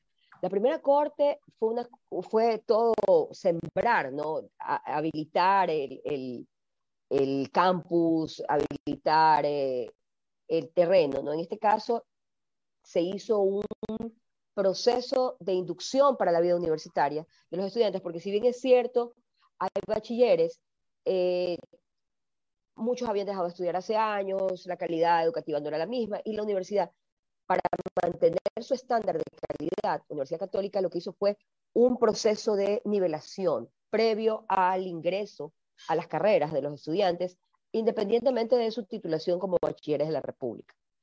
Eh, esta, primera, esta primera corte es la que ha tenido ya algunos eh, graduados, ¿no? En todas las carreras, abogados que se dedican a garantías penitenciarias, eh, tenemos gente que hace turismo, otro colega, otro graduado nuestro, perdón, que hace marketing para una institución financiera. O sea, tenemos gente ya posicionada y que ha recuperado su libertad. Con respecto a la afirmación de, de mi colega Hart, efectivamente, nosotros tenemos en eh, garantías penitenciarias, ¿verdad? Un, un hecho que es la disminución de la pena y les permiten acceder al beneficio de prelibertad a muchos de, nuestros estudiantes, precisamente porque, ah, primero, la buena conducta, ¿no? Y porque han demostrado que estudiando en entorno de encierro tienen buenas calificaciones, tienen una vinculación. La CENESID, cuando recuperan su libertad, les mantiene la beca hasta terminar la carrera. ¿Por qué les mantiene la beca hasta terminar la carrera? Porque es parte de la inversión social que hace el Estado, ¿verdad? Para la rehabilitación completa. ¿no? Eh, nosotros tenemos la eh, muy grata eh, realidad de que nuestros estudiantes privados de libertad que han recuperado su libertad, o sea, el proyecto se llama Educación Superior para Privados de Libertad, aunque muchas veces los estudiantes en el camino de la carrera recuperan su libertad, no por los méritos que han acumulado y porque la, la educación superior los ayuda. Y ellos continúan estudiando, continúan este, preparándose, incluso este, tienen contacto, vienen a visitar, porque son de distintas provincias, ¿no? porque esto es de alcance nacional. Aunque el centro de rehabilitación es en Guayaquil, todos nuestros estudiantes del proyecto son de distintas proyectos, son muchos de Manabí, otros de la provincia de Imbabura, etc. Entonces, la gente viene a visitar y tienen un especial sentimiento de gratitud por la oportunidad. ¿no? Yo, como he sido docente del proyecto desde el año 2016, se fundó en el 2015, eh, yo les decía cuando todavía podíamos ir a visitar y dar estas tutorías presenciales, yo les decía que yo que no esperen trato especial de, mí, ¿no? O sea, que les iba a exigir lo mismo que le exijo a los de afuera, con la ventaja de que ustedes tienen más tiempo para estudiar, ¿no? Que hay un trato igualitario y que ser, yo soy graduada de la Universidad Católica desde hace muchos años, y que ser un graduado de la Universidad Católica implica un compromiso, un compromiso de hacer tu mejor esfuerzo porque tienes que devolverle a la sociedad la oportunidad de ser educado o formado en una universidad privada, que afuera, si ustedes estuvieran afuera, los hacía valorar esto, ¿no? Ustedes se darían cuenta que no cualquiera puede pagar esta, esta beca, o sea, es un verdadero regalo, una oportunidad de redefinir su vida. Y felizmente, así como le hablaba yo, muchos chicos, muchos docentes le hablaban y ellos lo han tomado bien y lo han sabido asumir. Me parece muy, muy, aceptado y muy correcto que Senechil mantenga la, la, beca hasta que termine su carrera. Porque gente que sale con problemas financieros, laborales, muy probablemente, y no tienen cómo continuar estudiando. Por eso era la pregunta y me alegro que Senechil reconozca la beca y me alegro por la Universidad Católica. Yo también soy graduado en la Universidad Católica y, y realmente es una labor muy, muy plausible la que están haciendo. Así es, mi querido Fernando. Una última pregunta para Elizabeth. Recuerda rápidamente, Elizabeth, por favor, cuáles son las carreras a distancia y si en los próximos meses se, va, se van a establecer nuevas carreras de, de, estudio a distancia. Es muy importante esto para la gente que nos está escuchando y que pudiera interesarse. Claro, mire, nosotros tenemos en el sistema de educación a distancia con el modelo pedagógico que usted puede organizar su tiempo para estudiar y, organizar su vida personal, laboral y académica. Tenemos siete carreras. Derecho, que es altamente demandada, trabajo social, administración de empresas, contaduría pública, turismo, marketing e innovación eh, social, este, emprendimiento e innovación social, que eh, tiene muy buena demanda. ¿Por qué? Porque le da a las personas la posibilidad de generar su propio negocio, de, de hacer su... ¿Cuál, ¿Cuál, es el título? ¿Cuál es el título de estas personas que estudian emprendimiento? ¿Cómo, cómo salen? Así como es una médico, licenciatura, es, es una licenciatura. Licenciado en emprendimiento. Sí, en, en, en emprendimiento e innovación social. Nosotros tuvimos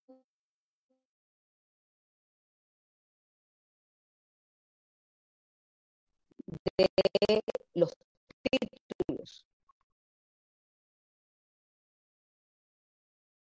¿No?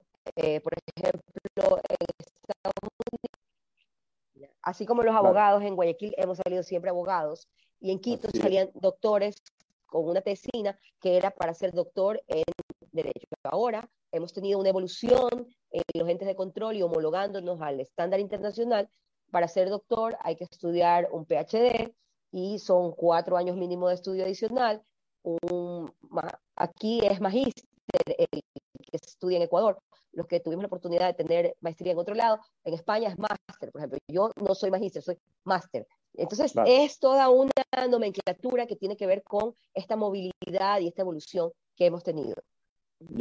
Y, y, y no hay nuevas carreras en, en, camino. Es altamente probable que tengamos novedades. No estoy autorizada para dar, para dar este, todo eso, eso le corresponde a mi rector, pero yo sé que se está trabajando arduamente desde el vicerrectorado académico y desde otras carreras. Por ejemplo, psicología la piden mucho, están también eh, pendientes otras carreras que tienen que ver con, con la producción directamente. Una última bueno, pregunta nada más que me nació ahorita. ¿Cómo hace alguien que esté interesado en la carrera para inscribirse y para poder eh, seguir una carrera a distancia?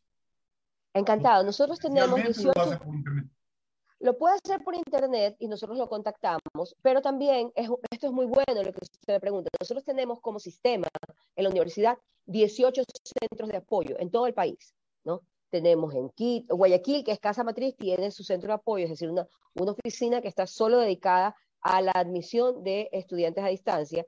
Tenemos Guayaquil, Quito, tenemos Azogues, tenemos Ambato, tenemos 18 centros de apoyo. Y tenemos el centro de apoyo de Daule, que es precisamente el centro de apoyo que le da servicio a los estudiantes del proyecto piloto PPL. Entonces, la gente que está cerca en las ciudades puede hacerlo, pero siempre estamos a un clic de distancia en la página web. ¿no? Usted busca Universidad Católica Educación a Distancia en la web y seguramente va a encontrarnos. Muchas gracias, Elizabeth. Gracias por tu presencia. Siempre eh, es, es, muy grato escuchar las novedades en, en, cuanto tiene que ver a la expansión del servicio académico universitario, tanto de la Universidad Católica Santiago como de cualquier otra universidad, prepararse lo mejor que puede tener nuestra población. Gracias, una, en cualquier momento cuando tengas novedades, incluso esta que quieres decir desde última hora, encantado. Una cosita, una cosita que, que es tan, tan rico conversar con ustedes. Nosotros como Gracias. Universidad Católica estamos tratando, y esa es la novedad, ¿no? Estamos con el rector, el doctor Walter Mera, eh, dándole impulso y es altamente probable que extendamos el beneficio de este proyecto piloto que nació en rehabilitación para varones a la cárcel de mujeres. Estamos trabajando en eso y esa es realmente la novedad, ¿no? Estamos trabajando ah, bueno. para darle oportunidad también a las mujeres que están privadas de libertad. Ojalá lo hagan lo más rápido posible. Lo más en eso estamos posible. trabajando. Muchísimas gracias, ¿no? Gracias, Elizabeth. Nos vamos a una recomendación comercial y retornamos inmediato ya con el deporte. Me imagino que ya deben de estar Mauricio, Agustín y también Tadeo. Ah, Mauricio lo veo ella. Ya, Tadeo. Auspician este programa. Aceites y lubricantes Gulf, el aceite de mayor tecnología en el mercado. Acaricia el motor de tu vehículo para que funcione como un verdadero Fórmula 1 con aceites y lubricantes Gulf. Coger tu futuro. En la Universidad Católica Santiago de Guayaquil trabajamos para el progreso en educación, ofreciendo cada día la mejor calidad y para ello estamos a un clic de distancia. Escoge la carrera de tu vocación. Puede ser marketing, administración de empresas, emprendimiento e innovación social, turismo, contabilidad y auditoría, trabajo social y también derecho. Consulta en nuestra página web mayor información y esquemas de admisión. Universidad Católica Santiago de Guayaquil, formando siempre líderes. Claro, conectados con la mayor cobertura, con la mayor velocidad y con la única señal, cuatro puntos conectados, somos más fuertes. Con claro, conectados con la mayor cobertura. En Banco Guayaquil no solo te estamos escuchando, estamos trabajando permanentemente para hacer cada una de tus sugerencias. Porque lo mejor de pensar menos como banco y más como tú es que lo estamos haciendo juntos. Banco Guayaquil, primero tú. Devolver sonrisas a niñas, niños y adultos con labio leporino o paladar fisurado es transformar las vidas de familias enteras. Y esa es nuestra prioridad. La Prefectura de Guayas, junto a Global Smile y el Hospital León Becerra, brinda atención médica integral a cientos de personas con labio leporino o paladar fisurado a través de operaciones gratuitas. Si conoces algún caso, Contáctanos al 099-549-9150. Prefectura del Guayas. Estamos en la hora del pocho. En la hora del pocho presentamos Deportes, Deportes. Muy bien, ya estamos en el segmento deportivo y por supuesto pues la presencia de Agustín Filomentor Guevara Morillo junto a Mauricio Zambrano Izquierdo y a Tadeo Tinoco. Agustín Guevara. Muchas gracias, muchas gracias, Pochito. El programa también, pues aquí estamos directamente comentando que en diferentes áreas corresponde lo deportivo, Copa Libertadores, Sudamericana, la selección del Ecuador, en fin. Pero Barcelona definitivamente con el 75% que estará para los dos partidos, con Independiente y también con el equipo de América. Motivación extraordinaria, Mauricio Zambrano Izquierdo. ¿Qué tal? ¿Cómo están? Buen día con todos. Creo que ayer vivimos una jornada muy linda de deporte, sobre todo en, en este tema de la Champions League, Champions. aunque creo que al inicio lo, por ahí lo escuché a, a, a, Pocho y a Fernando comentar algo del tema. La verdad que se vivió esas noches, como le llaman los madridistas, esas noches eh, de los mágicas. Reyes de Europa, mágicas en el Santiago Bernabéu, en donde eh, el primer tiempo fue totalmente del Paris Saint Germain, el segundo desaparecieron todos los del Paris Saint Germain y, y, apareció la máxima estrella que hoy por hoy tiene el Real Madrid, que es Karim Benzema ganando eh, las tres que tuvo, las tres las metió y por algo creo que es uno de los mejores jugadores, uno de los mejores delanteros junto con Robert Lewandowski hoy por hoy, eh, Karim Benzema. Tadeo. Tadeo, ¿cómo están? ¿Cómo están? Gusto saludarlos. Un partidazo.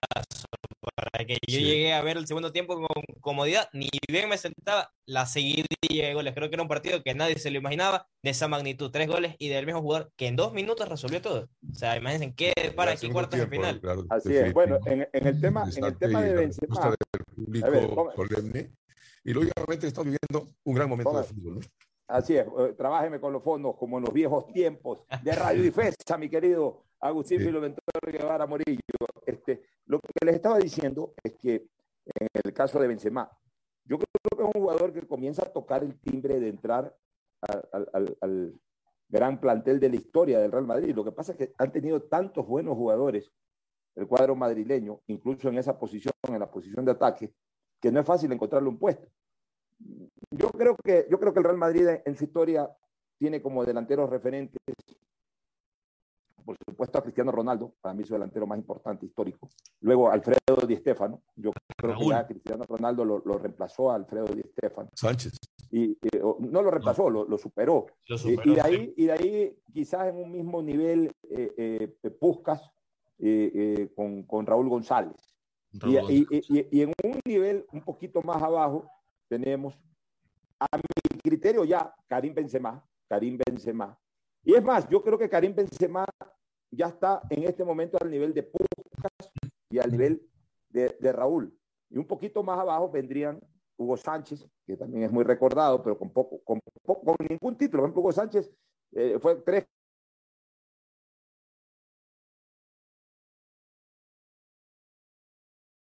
ganó una Champions. Y eso, eso a, Hugo Sánchez. Dentro de los grandes méritos le quita un poquito de, le, le quita un poco de, fuerza en la competencia con Benzema, en la competencia con estos otros jugadores. Y también está Emilio Butragueño, pero con el mismo problema. Butragueño tampoco pudo ganar nunca una Champions. O sea, ni, ni Hugo Sánchez ni Butragueño, que fueron contemporáneos, no pudieron ganar ninguna Champions. Fue, fue esa época en que el Madrid, entre el año 1960, que fue su última Champions, hasta prácticamente el año 98, en que volvió a ganarla, o sea, pasaron 28 años en que, eh, o 38 años serían, a ver, eh, desde el 60, sí, 38 años en que el Madrid no ganó una Champions.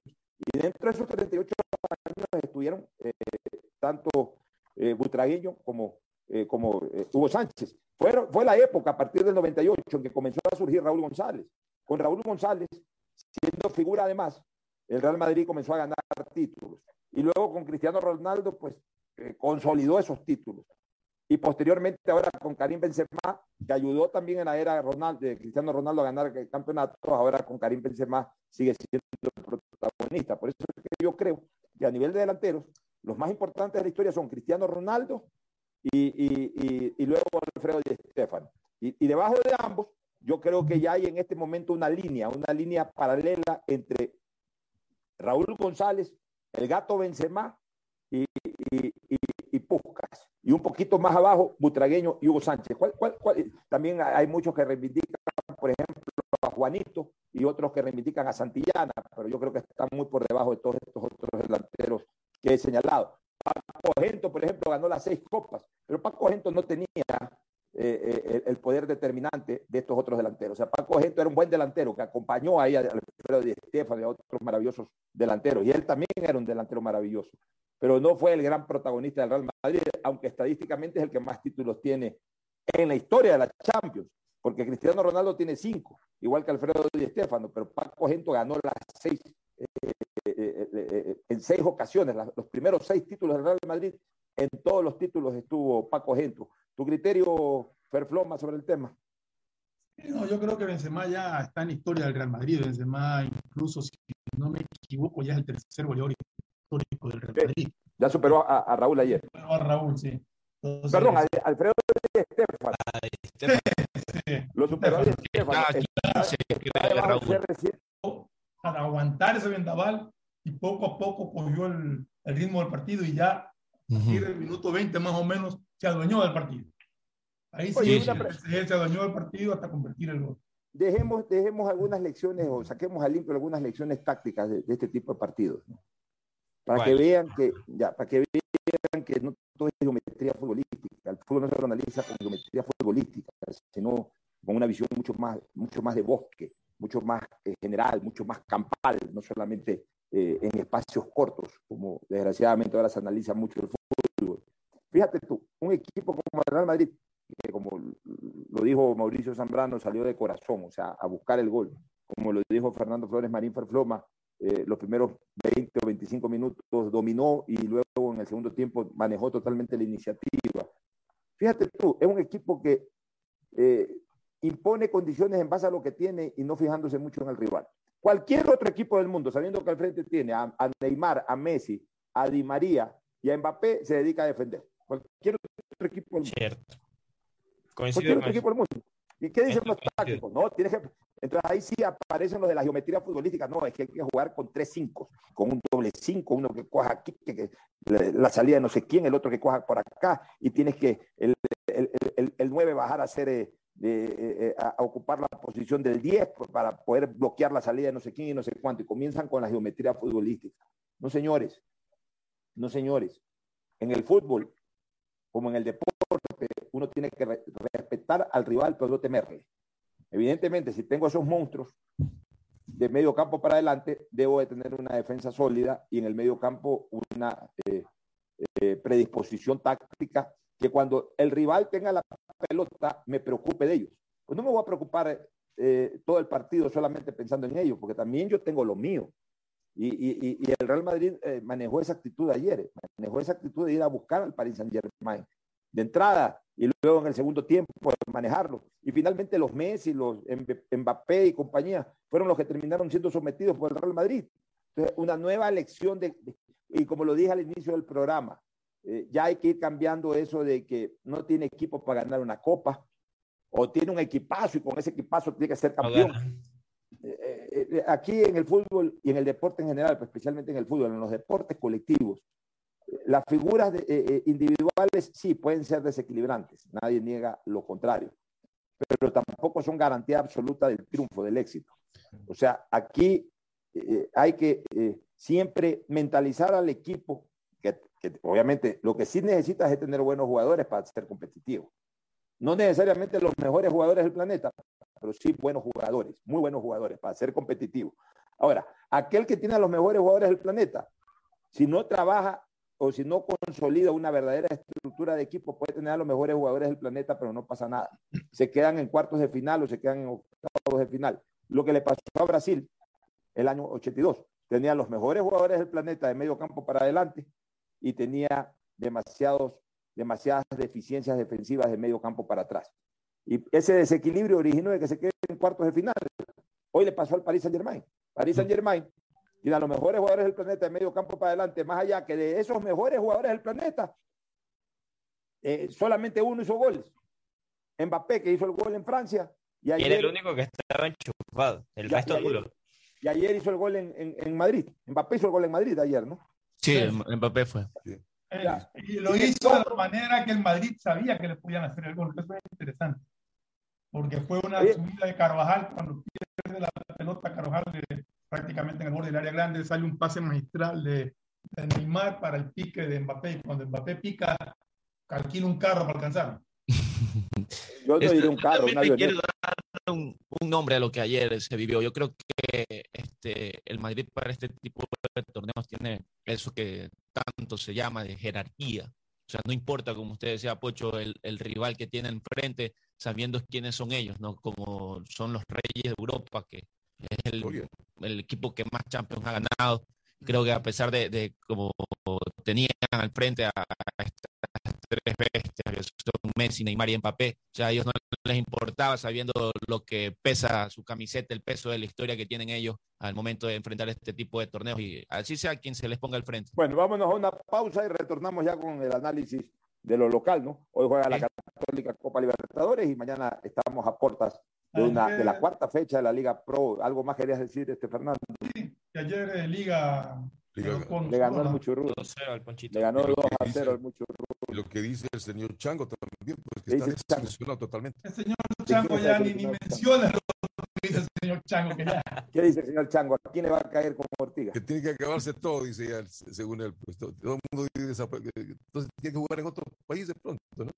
Sí, que, se vaya sigue a molesto jugar- por el tema de- que se vaya a jugar al tercer, que se vaya a jugar al tercer refugio Sigue del disparando contra Emelec y contra Barcelona. Sí, tiene, Y contra Gol TV. Ya pasé de su marketing. Que atacar a Emelec y a Barcelona. Ese señor Chango fue una vaina. Vámonos a la pausa y volvemos. El siguiente es un espacio publicitario apto para todo público. Devolver sonrisas a niñas, niños y adultos con labio leporino o paladar fisurado es transformar las vidas de familias enteras.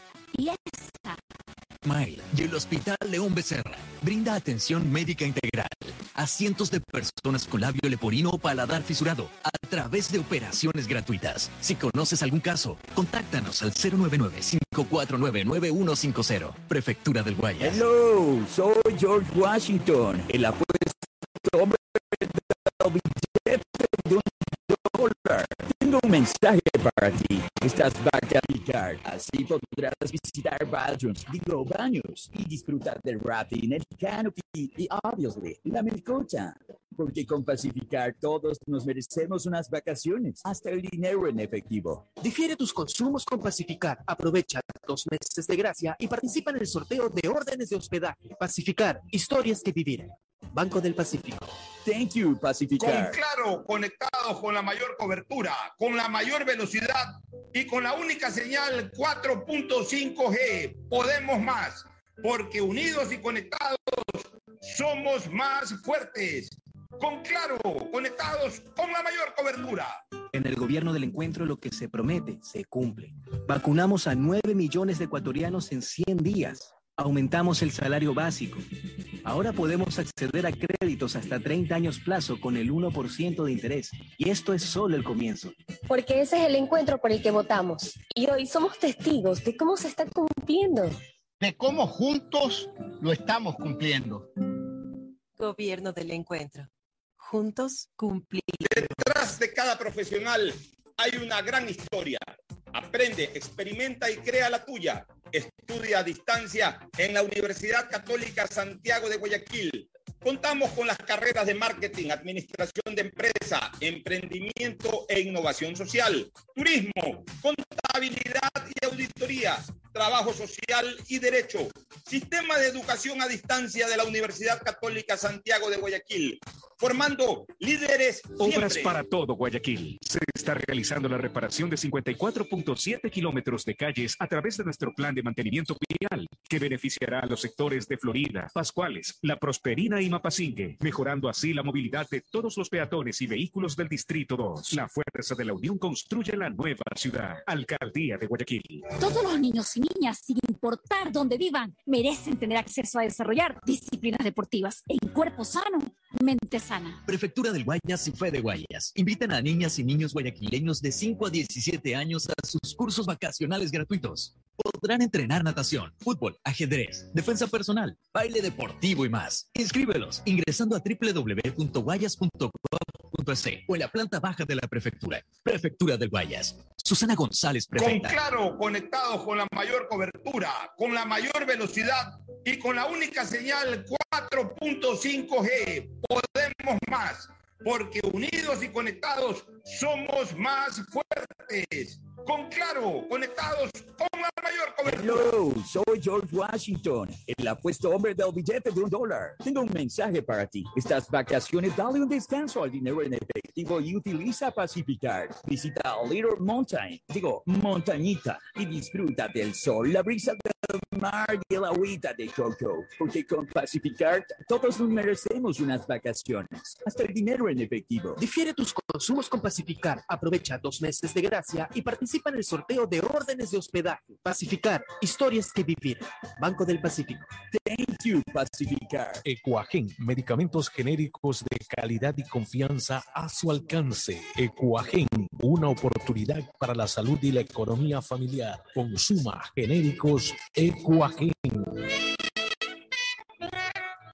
El progreso y bienestar para ti y tu familia va porque va, va Porque va, aunque la conectividad no es de nuestra competencia, el desarrollo humano de todos sí es de nuestra incumbencia. Más de 600.000 guayasenses beneficiados con Internet gratuito en una primera etapa. Más de 28.000 personas cuentan ya con acceso a formación y capacitación tecnológica gratuita. Y más de 20.000 niñas y niños se beneficiarán del programa de mejora de la calidad educativa rural, Prefectura del Guayas. Susana González, prefecta. En el gobierno del encuentro lo que se promete se cumple. Vacunamos a 9 millones de ecuatorianos en 100 días. Aumentamos el salario básico. Ahora podemos acceder a créditos hasta 30 años plazo con el 1% de interés. Y esto es solo el comienzo. Porque ese es el encuentro por el que votamos. Y hoy somos testigos de cómo se está cumpliendo. De cómo juntos lo estamos cumpliendo. Gobierno del encuentro. Juntos cumplimos. Con Claro, conectados con la mayor cobertura, con la mayor velocidad y con la única señal 4.5G. Podemos más, porque unidos y conectados somos más fuertes. Con Claro, conectados con la mayor cobertura. que es mejor nunca tener que escuchar. Porque cada motor es diferente.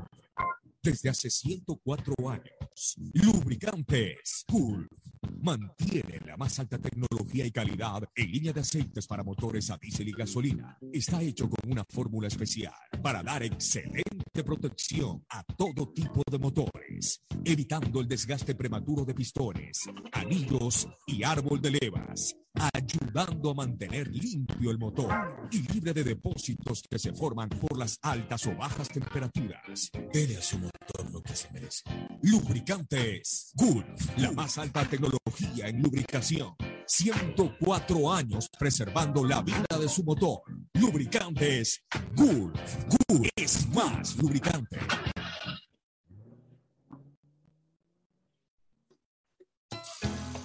Fin del espacio publicitario. Usted está escuchando un programa de opinión, categoría O, apto para todo público.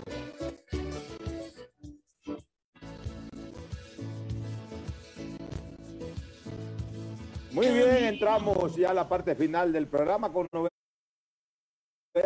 Mauricio de los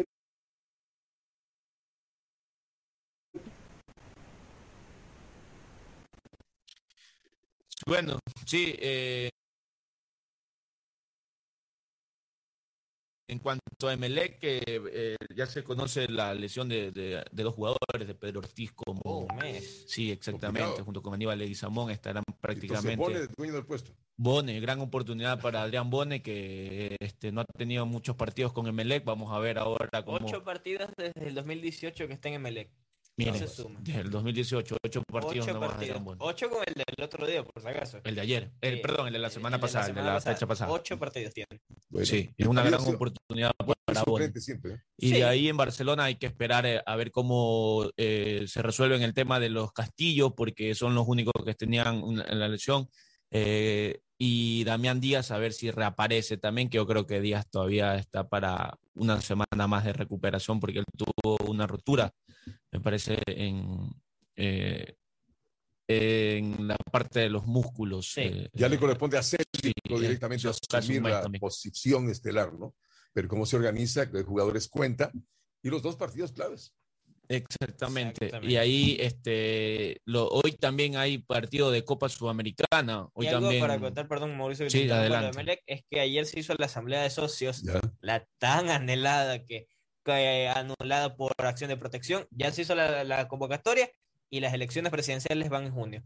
Y los candidatos ya están determinados. Los también. candidatos A los que se los permitan. ¿no? A los que se permitan, los Claro. que están al día, pero ya está, las elecciones van en el mes de junio, dijo ayer el directorio. Vamos a ver. Ya, pero a ver, pero una pregunta, ¿qué resolvió el directorio eh, o qué resolvió la, la asamblea? Porque ha sido por asamblea. No Eh, se ha conocido plenamente, o sea, eh, lo que se pudo conocer por gente que estaba en el entorno del, del capo, el perdón, es de que dijo Nasib Neme, las elecciones va a ser en, en el mes de junio, justamente coincide con la para del campeonato, sea porque vamos a repechaje o vamos al tema de, de jugar amistosos durante todo el mes de junio. Ahora, lo, lo que, lo que a mí me interesa saber, lo que a mí me interesa saber, porque eh, la decisión de estos jueces fue de que puedan votar, lo que a mí me parece totalmente absurdo realmente, de que puedan votar socios que incluso no estén al día. Y obviamente si pueden votar, hasta pueden presentarse como candidatos socios que no están al día. Al señor Aguad. Eh, no sé, pues yo no, no, no sé si el señor Aguad está al día o no. Eso No, no yo- está. yo no hablo por, yo no, bueno, yo no hablo por alguien en particular, sino que hablo en general. Me parece que es un concepto eh, eh, que desgraciadamente se ha impuesto a través de estas acciones de protección en varias entidades. Por ejemplo, en el Colegio de Abogados también se, se- se logró aquello, que la gente vaya a votar esté o no esté al día. Entonces, ¿para qué eh, existen estos clubes desde el punto de vista de las membresías? O sea, ¿cuál es la... eh, Yo pregunto una cosa, del afiliado en el caso de un colegio académico o del socio de, de- de- de un club, ¿cuál es la razón de ser de ese socio? O sea, si no está al día el socio, si no aporta eh, sus cuotas mensuales, No participa. hay socios que lo hacen, pero ¿por qué, por qué los que no lo hacen tienen que tener los mismos derechos que aquellos que sí lo hacen? Sí. Entonces, eh, eh, eh, si es que ya los socios no van a tener la obligación de pagar, entonces no son socios, son hinchas. Correcto. Por tanto, yo creo que ya en algún momento vamos a tener que pensar en serio en estos esquemas de, de- de sociedades mercantiles, de que finalmente eh, eh, sean las sociedades mercantiles las que, las que en un momento determinado gobiernan a los clubes. Porque los clubes, ¿de qué viven? Viven del pago de las mensualidades de sus socios. Claro. Si, si los socios no pagan, entonces ¿cuál es la razón de ser de un socio? O sea, solamente recibir beneficios. Tener derecho a votar, tener derecho a ser candidato. Si es que, bueno, es un club que tiene sede social, usar la sede social. Y no deja ni para las colas, como se dice vulgarmente o popularmente. Eso ya lo se lo vivió en el Colegio de Abogados. El Colegio de Abogados tiene una linda, institu- un- una linda sede social. Para mí es el complejo futbolístico más lindo del país. Tiene cinco canchas de fútbol que no la tienen Ahí profesionales. que- octubre. Que no la tienen ni siquiera los verdaderos equipos, de, los, clubes de fútbol no la tienen. O sea, eso hay que mantener. Eh, tiene piscina, tiene, tiene un lindo complejo deportivo. Y sin embargo, se le permitió a los que no estaban al día también ir a votar. Acá se quiere hacer lo mismo con Emelec. No me extrañaría que en algún momento hagan lo mismo con Barcelona. Entonces, ¿cuál es la obligación del socio? pues? O sea, ¿por qué el socio tiene que socio. Eh, re- reivindicar derechos cuando no cumple con su única obligación? Pues la única obligación del socio es pagar su cuota y ahí tiene todo para disfrutar en base a lo que paga. Y ya ni siquiera eso se le puede obligar a que pague su cuota. La verdad que ahora te, estamos- haces, ahora te haces socio, no pagas nunca, pero tienes todos los derechos. Tienes todos los derechos. Sí. ¿Cuál es la diferencia entre un socio y un sí, hincha? Solo se nota. Bueno, otras novedades, este Mauricio. Bueno, el regreso de la liga, la liga pues ganando su partido también, Sí, es importante todo eso. Liga ganó ayer 2 a 0 al Ponchito y hoy también juega eh, por tema sudamericana el Delfín frente al 9 de octubre a las 7 Hoy y día media. debuta. Esto no es un detalle pequeño, Mauricio. El 9 de Sí. octubre vuelve a jugar a los treinta y pico de años un torneo ¿Sí? internacional. Un El año pasado no jugó. La época del No, no, no jugó. No, El Ya. año pasado recién ascendió el del 9 de Super octubre. 9 Yo de hace- pero, pero acuérdate que hubo una época en que los equipos de la B, eh, por ahí, si ganaban un repechaje, me parece que un equipo que jugando en la B clasificó al repechaje o ganó el repechaje. eso era lo que les estaban dando el premio. Bueno, algo de eso. Bueno, pero entonces, si es que 9 de octubre. Y son recién, eh, 37 años, para ser exacto. perdón que le 37 años, sí. La última vez que jugó Copa Libertadores fue cuando yo debuté en el periodismo deportivo, en Mira. radio, junto a Agustín Guevara, transmitimos. Fue la 9 de época octubre. Quintana, ¿no? Milagro. Claro, la- eh, eh, cuando jugó en Milagro, ¿te acuerdas que íbamos a transmitir claro. esos partidos, Agustín? Sí, la sí, época del a- Super 9 con Onidio Super 9 de Oliveira, Marta Quintana. todo eso. De ahí nunca más 9 de octubre volvió a la, a- a la esfera sudamericana, vuelve, ¿no? Que- Sí, que- hoy vuelve. mucha suerte 9 de de, octubre. de visitante Oye. frente al Delfín juega. Oye, un, un llamado de algo que vi ayer que había puesto Diego Huarcos en Twitter y que yo creo que, que merece que lo apoyemos. 41 años tiene el Cid Oliveira viviendo en el Ecuador y todavía no le dan nacionalidad. Increíble. Está como Carlos. Alberto Raffo. Es increíble. Claro, Tiene- es, es el mismo caso de Carlos Alberto Rafa. Claro, como, Exactamente. no tiene, como, a nadie, como a nadie que no sea él le interesa que se nacionalice. Por eso, pero, ah, si Alcides eh, hubiese pedido su nacionalización a los cuatro años cuando era figura en Barcelona o en Liga. Ah, no, Ah, se hubiesen movido todos los dirigentes y los los hinchas. Entonces, critican a los futbolistas porque se nacionalizan, pero cuando ya ese futbolista verdaderamente hace de Ecuador su patria, vive aquí, eh, procrea aquí, eh, desarrolla todo su potencial de trabajo post-futbolístico. Trabaja aquí, claro. cambio- Él tiene en una cambio- cancha de fútbol, me parece, como entrenador. Nacionalizan a los que se van apenas terminan su contrato como futbolistas y no regresan nunca más y tienen nuestra nacionalidad. Y gente como Alcides, como tú acordabas en su momento, y ahora como Alcides Oliveira, que tiene 41 años, que le escuché en un video decir, ya tengo 65 años, no quiero esperar más para ser ecuatoriano, no le dan a Y yo no sé si algo decir, posiblemente le dieron también, o eh, posiblemente pues en su momento otro de los eh, jugadores, como Manga también, que vivía por acá. Oye, hoy se cumplen 48 años, 48. 48 años de un hecho que para mí fue especial, que lo recordó Antuco Villa y que originó hasta una polémica amistosa en, en el corredor de Radio Caravana, me acuerdo, con mi inolvidable amigo El Ñato García. Sí. Eh, hace 48 años yo fui al estadio para ver un partido, fue el año 74, entre Barcelona y Sporting Cristal. Ese fue el día en que el Ñato García tapó, reforzó a Barcelona. Y, y el Ñato era uno de mis ídolos, ¿no? Yo lo admiraba muchísimo al Ñato García y, y lo tenía como uno de mis ídolos. Y cuando me enteré de que iba a reforzar al Barcelona, me fui al estadio. Teniendo ocho años, me fui con, con un tío o, o con, o con alguien, me fui. No, solo no me fui, con alguien fui al estadio. O contigo, Agustín Guevara, creo que fui. Sí, claro, sí. Claro, estamos, ya, estamos hablando del año 80. Sí, sí. eh, Me parece que fue cuando 80, tu esposa que que me, eh, me la dieron, me, me- me dieron a cuidar de tu esposa ahí en la casa y nos fuimos al estadio. Este, y ahí vimos ese partido entre Barcelona y Sporting Cristal. Es que yo era vecino de Agustín cuando yo era niño, entonces Claro, eh, lógicamente. la esposa me llevaba al estadio y, la y ya nos, nos veíamos con Agustín ahí abajo de la, nos veíamos con Agustín abajo de la cabina, él estaba transmitiendo, gracias, nosotros nos sentábamos abajo de la cabina. Bueno, ahí vi ese partido Barcelona-Cristal, que terminó 1-1. Me acuerdo del penalti de Muñoz, que fue el gol del empate, pero por sobre todas las cosas me acuerdo de la participación del ñato en ese partido. Y 10 días antes de morir, o sea, en el año 2016, yo salía de un programa que grabo para los domingos en Caravana y me lo encuentro el ñato García, que estaba en el corredor de, de, de Radio Caravana. Y le, y le digo que ñato, y nos pusimos a hablar de varias cosas. Me decía, ese día el ñato me dijo que escuchaba a la hora del pocho, que no se perdía una edición de la hora del pocho. Que a la hora de la hora del pocho siempre iba a comprar a los supermercados, todo. y Que Alguna vez nos auspició también. ¿no? Bueno, no sé, pero en todo caso, eh, er- ahí me dijo que yo no me pierdo nunca el programa de ustedes. Eh, ya estábamos con Fernando al aire, con todo. Bueno, y eh, en, en eso le digo, Yeñato, nunca me voy a olvidar el día que tapaste en Barcelona. Este, ah, sí, yo tapé un partido, claro. Eh, le digo, fue, eh, claro, eh, yo fui a ese partido, tapaste contra Sporting Cristal. No, me dice, yo tapé contra San Lorenzo.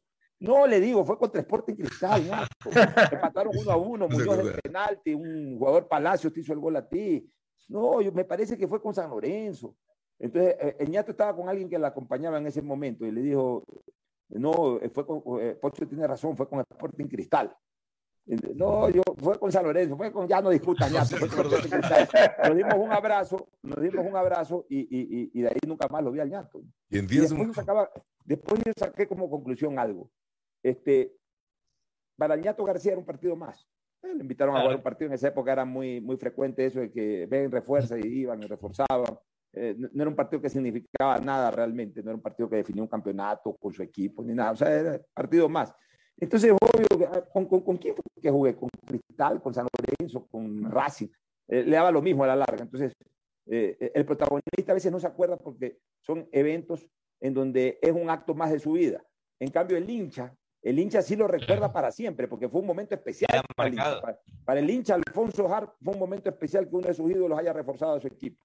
Yo no me voy a olvidar nunca de ese partido. El ñato sí se olvidó, pero yo no me voy a olvidar nunca. Simplemente recuerdo esa fecha porque fue muy emotiva para mí hace bien, exactamente 48 años, el año 1974. Nos vamos a una recomendación final y luego al cierre. Auspician este programa.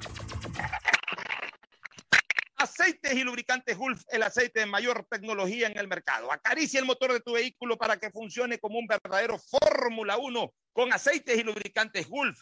¿Quieres estudiar, tener flexibilidad horaria y escoger tu futuro en la Universidad Católica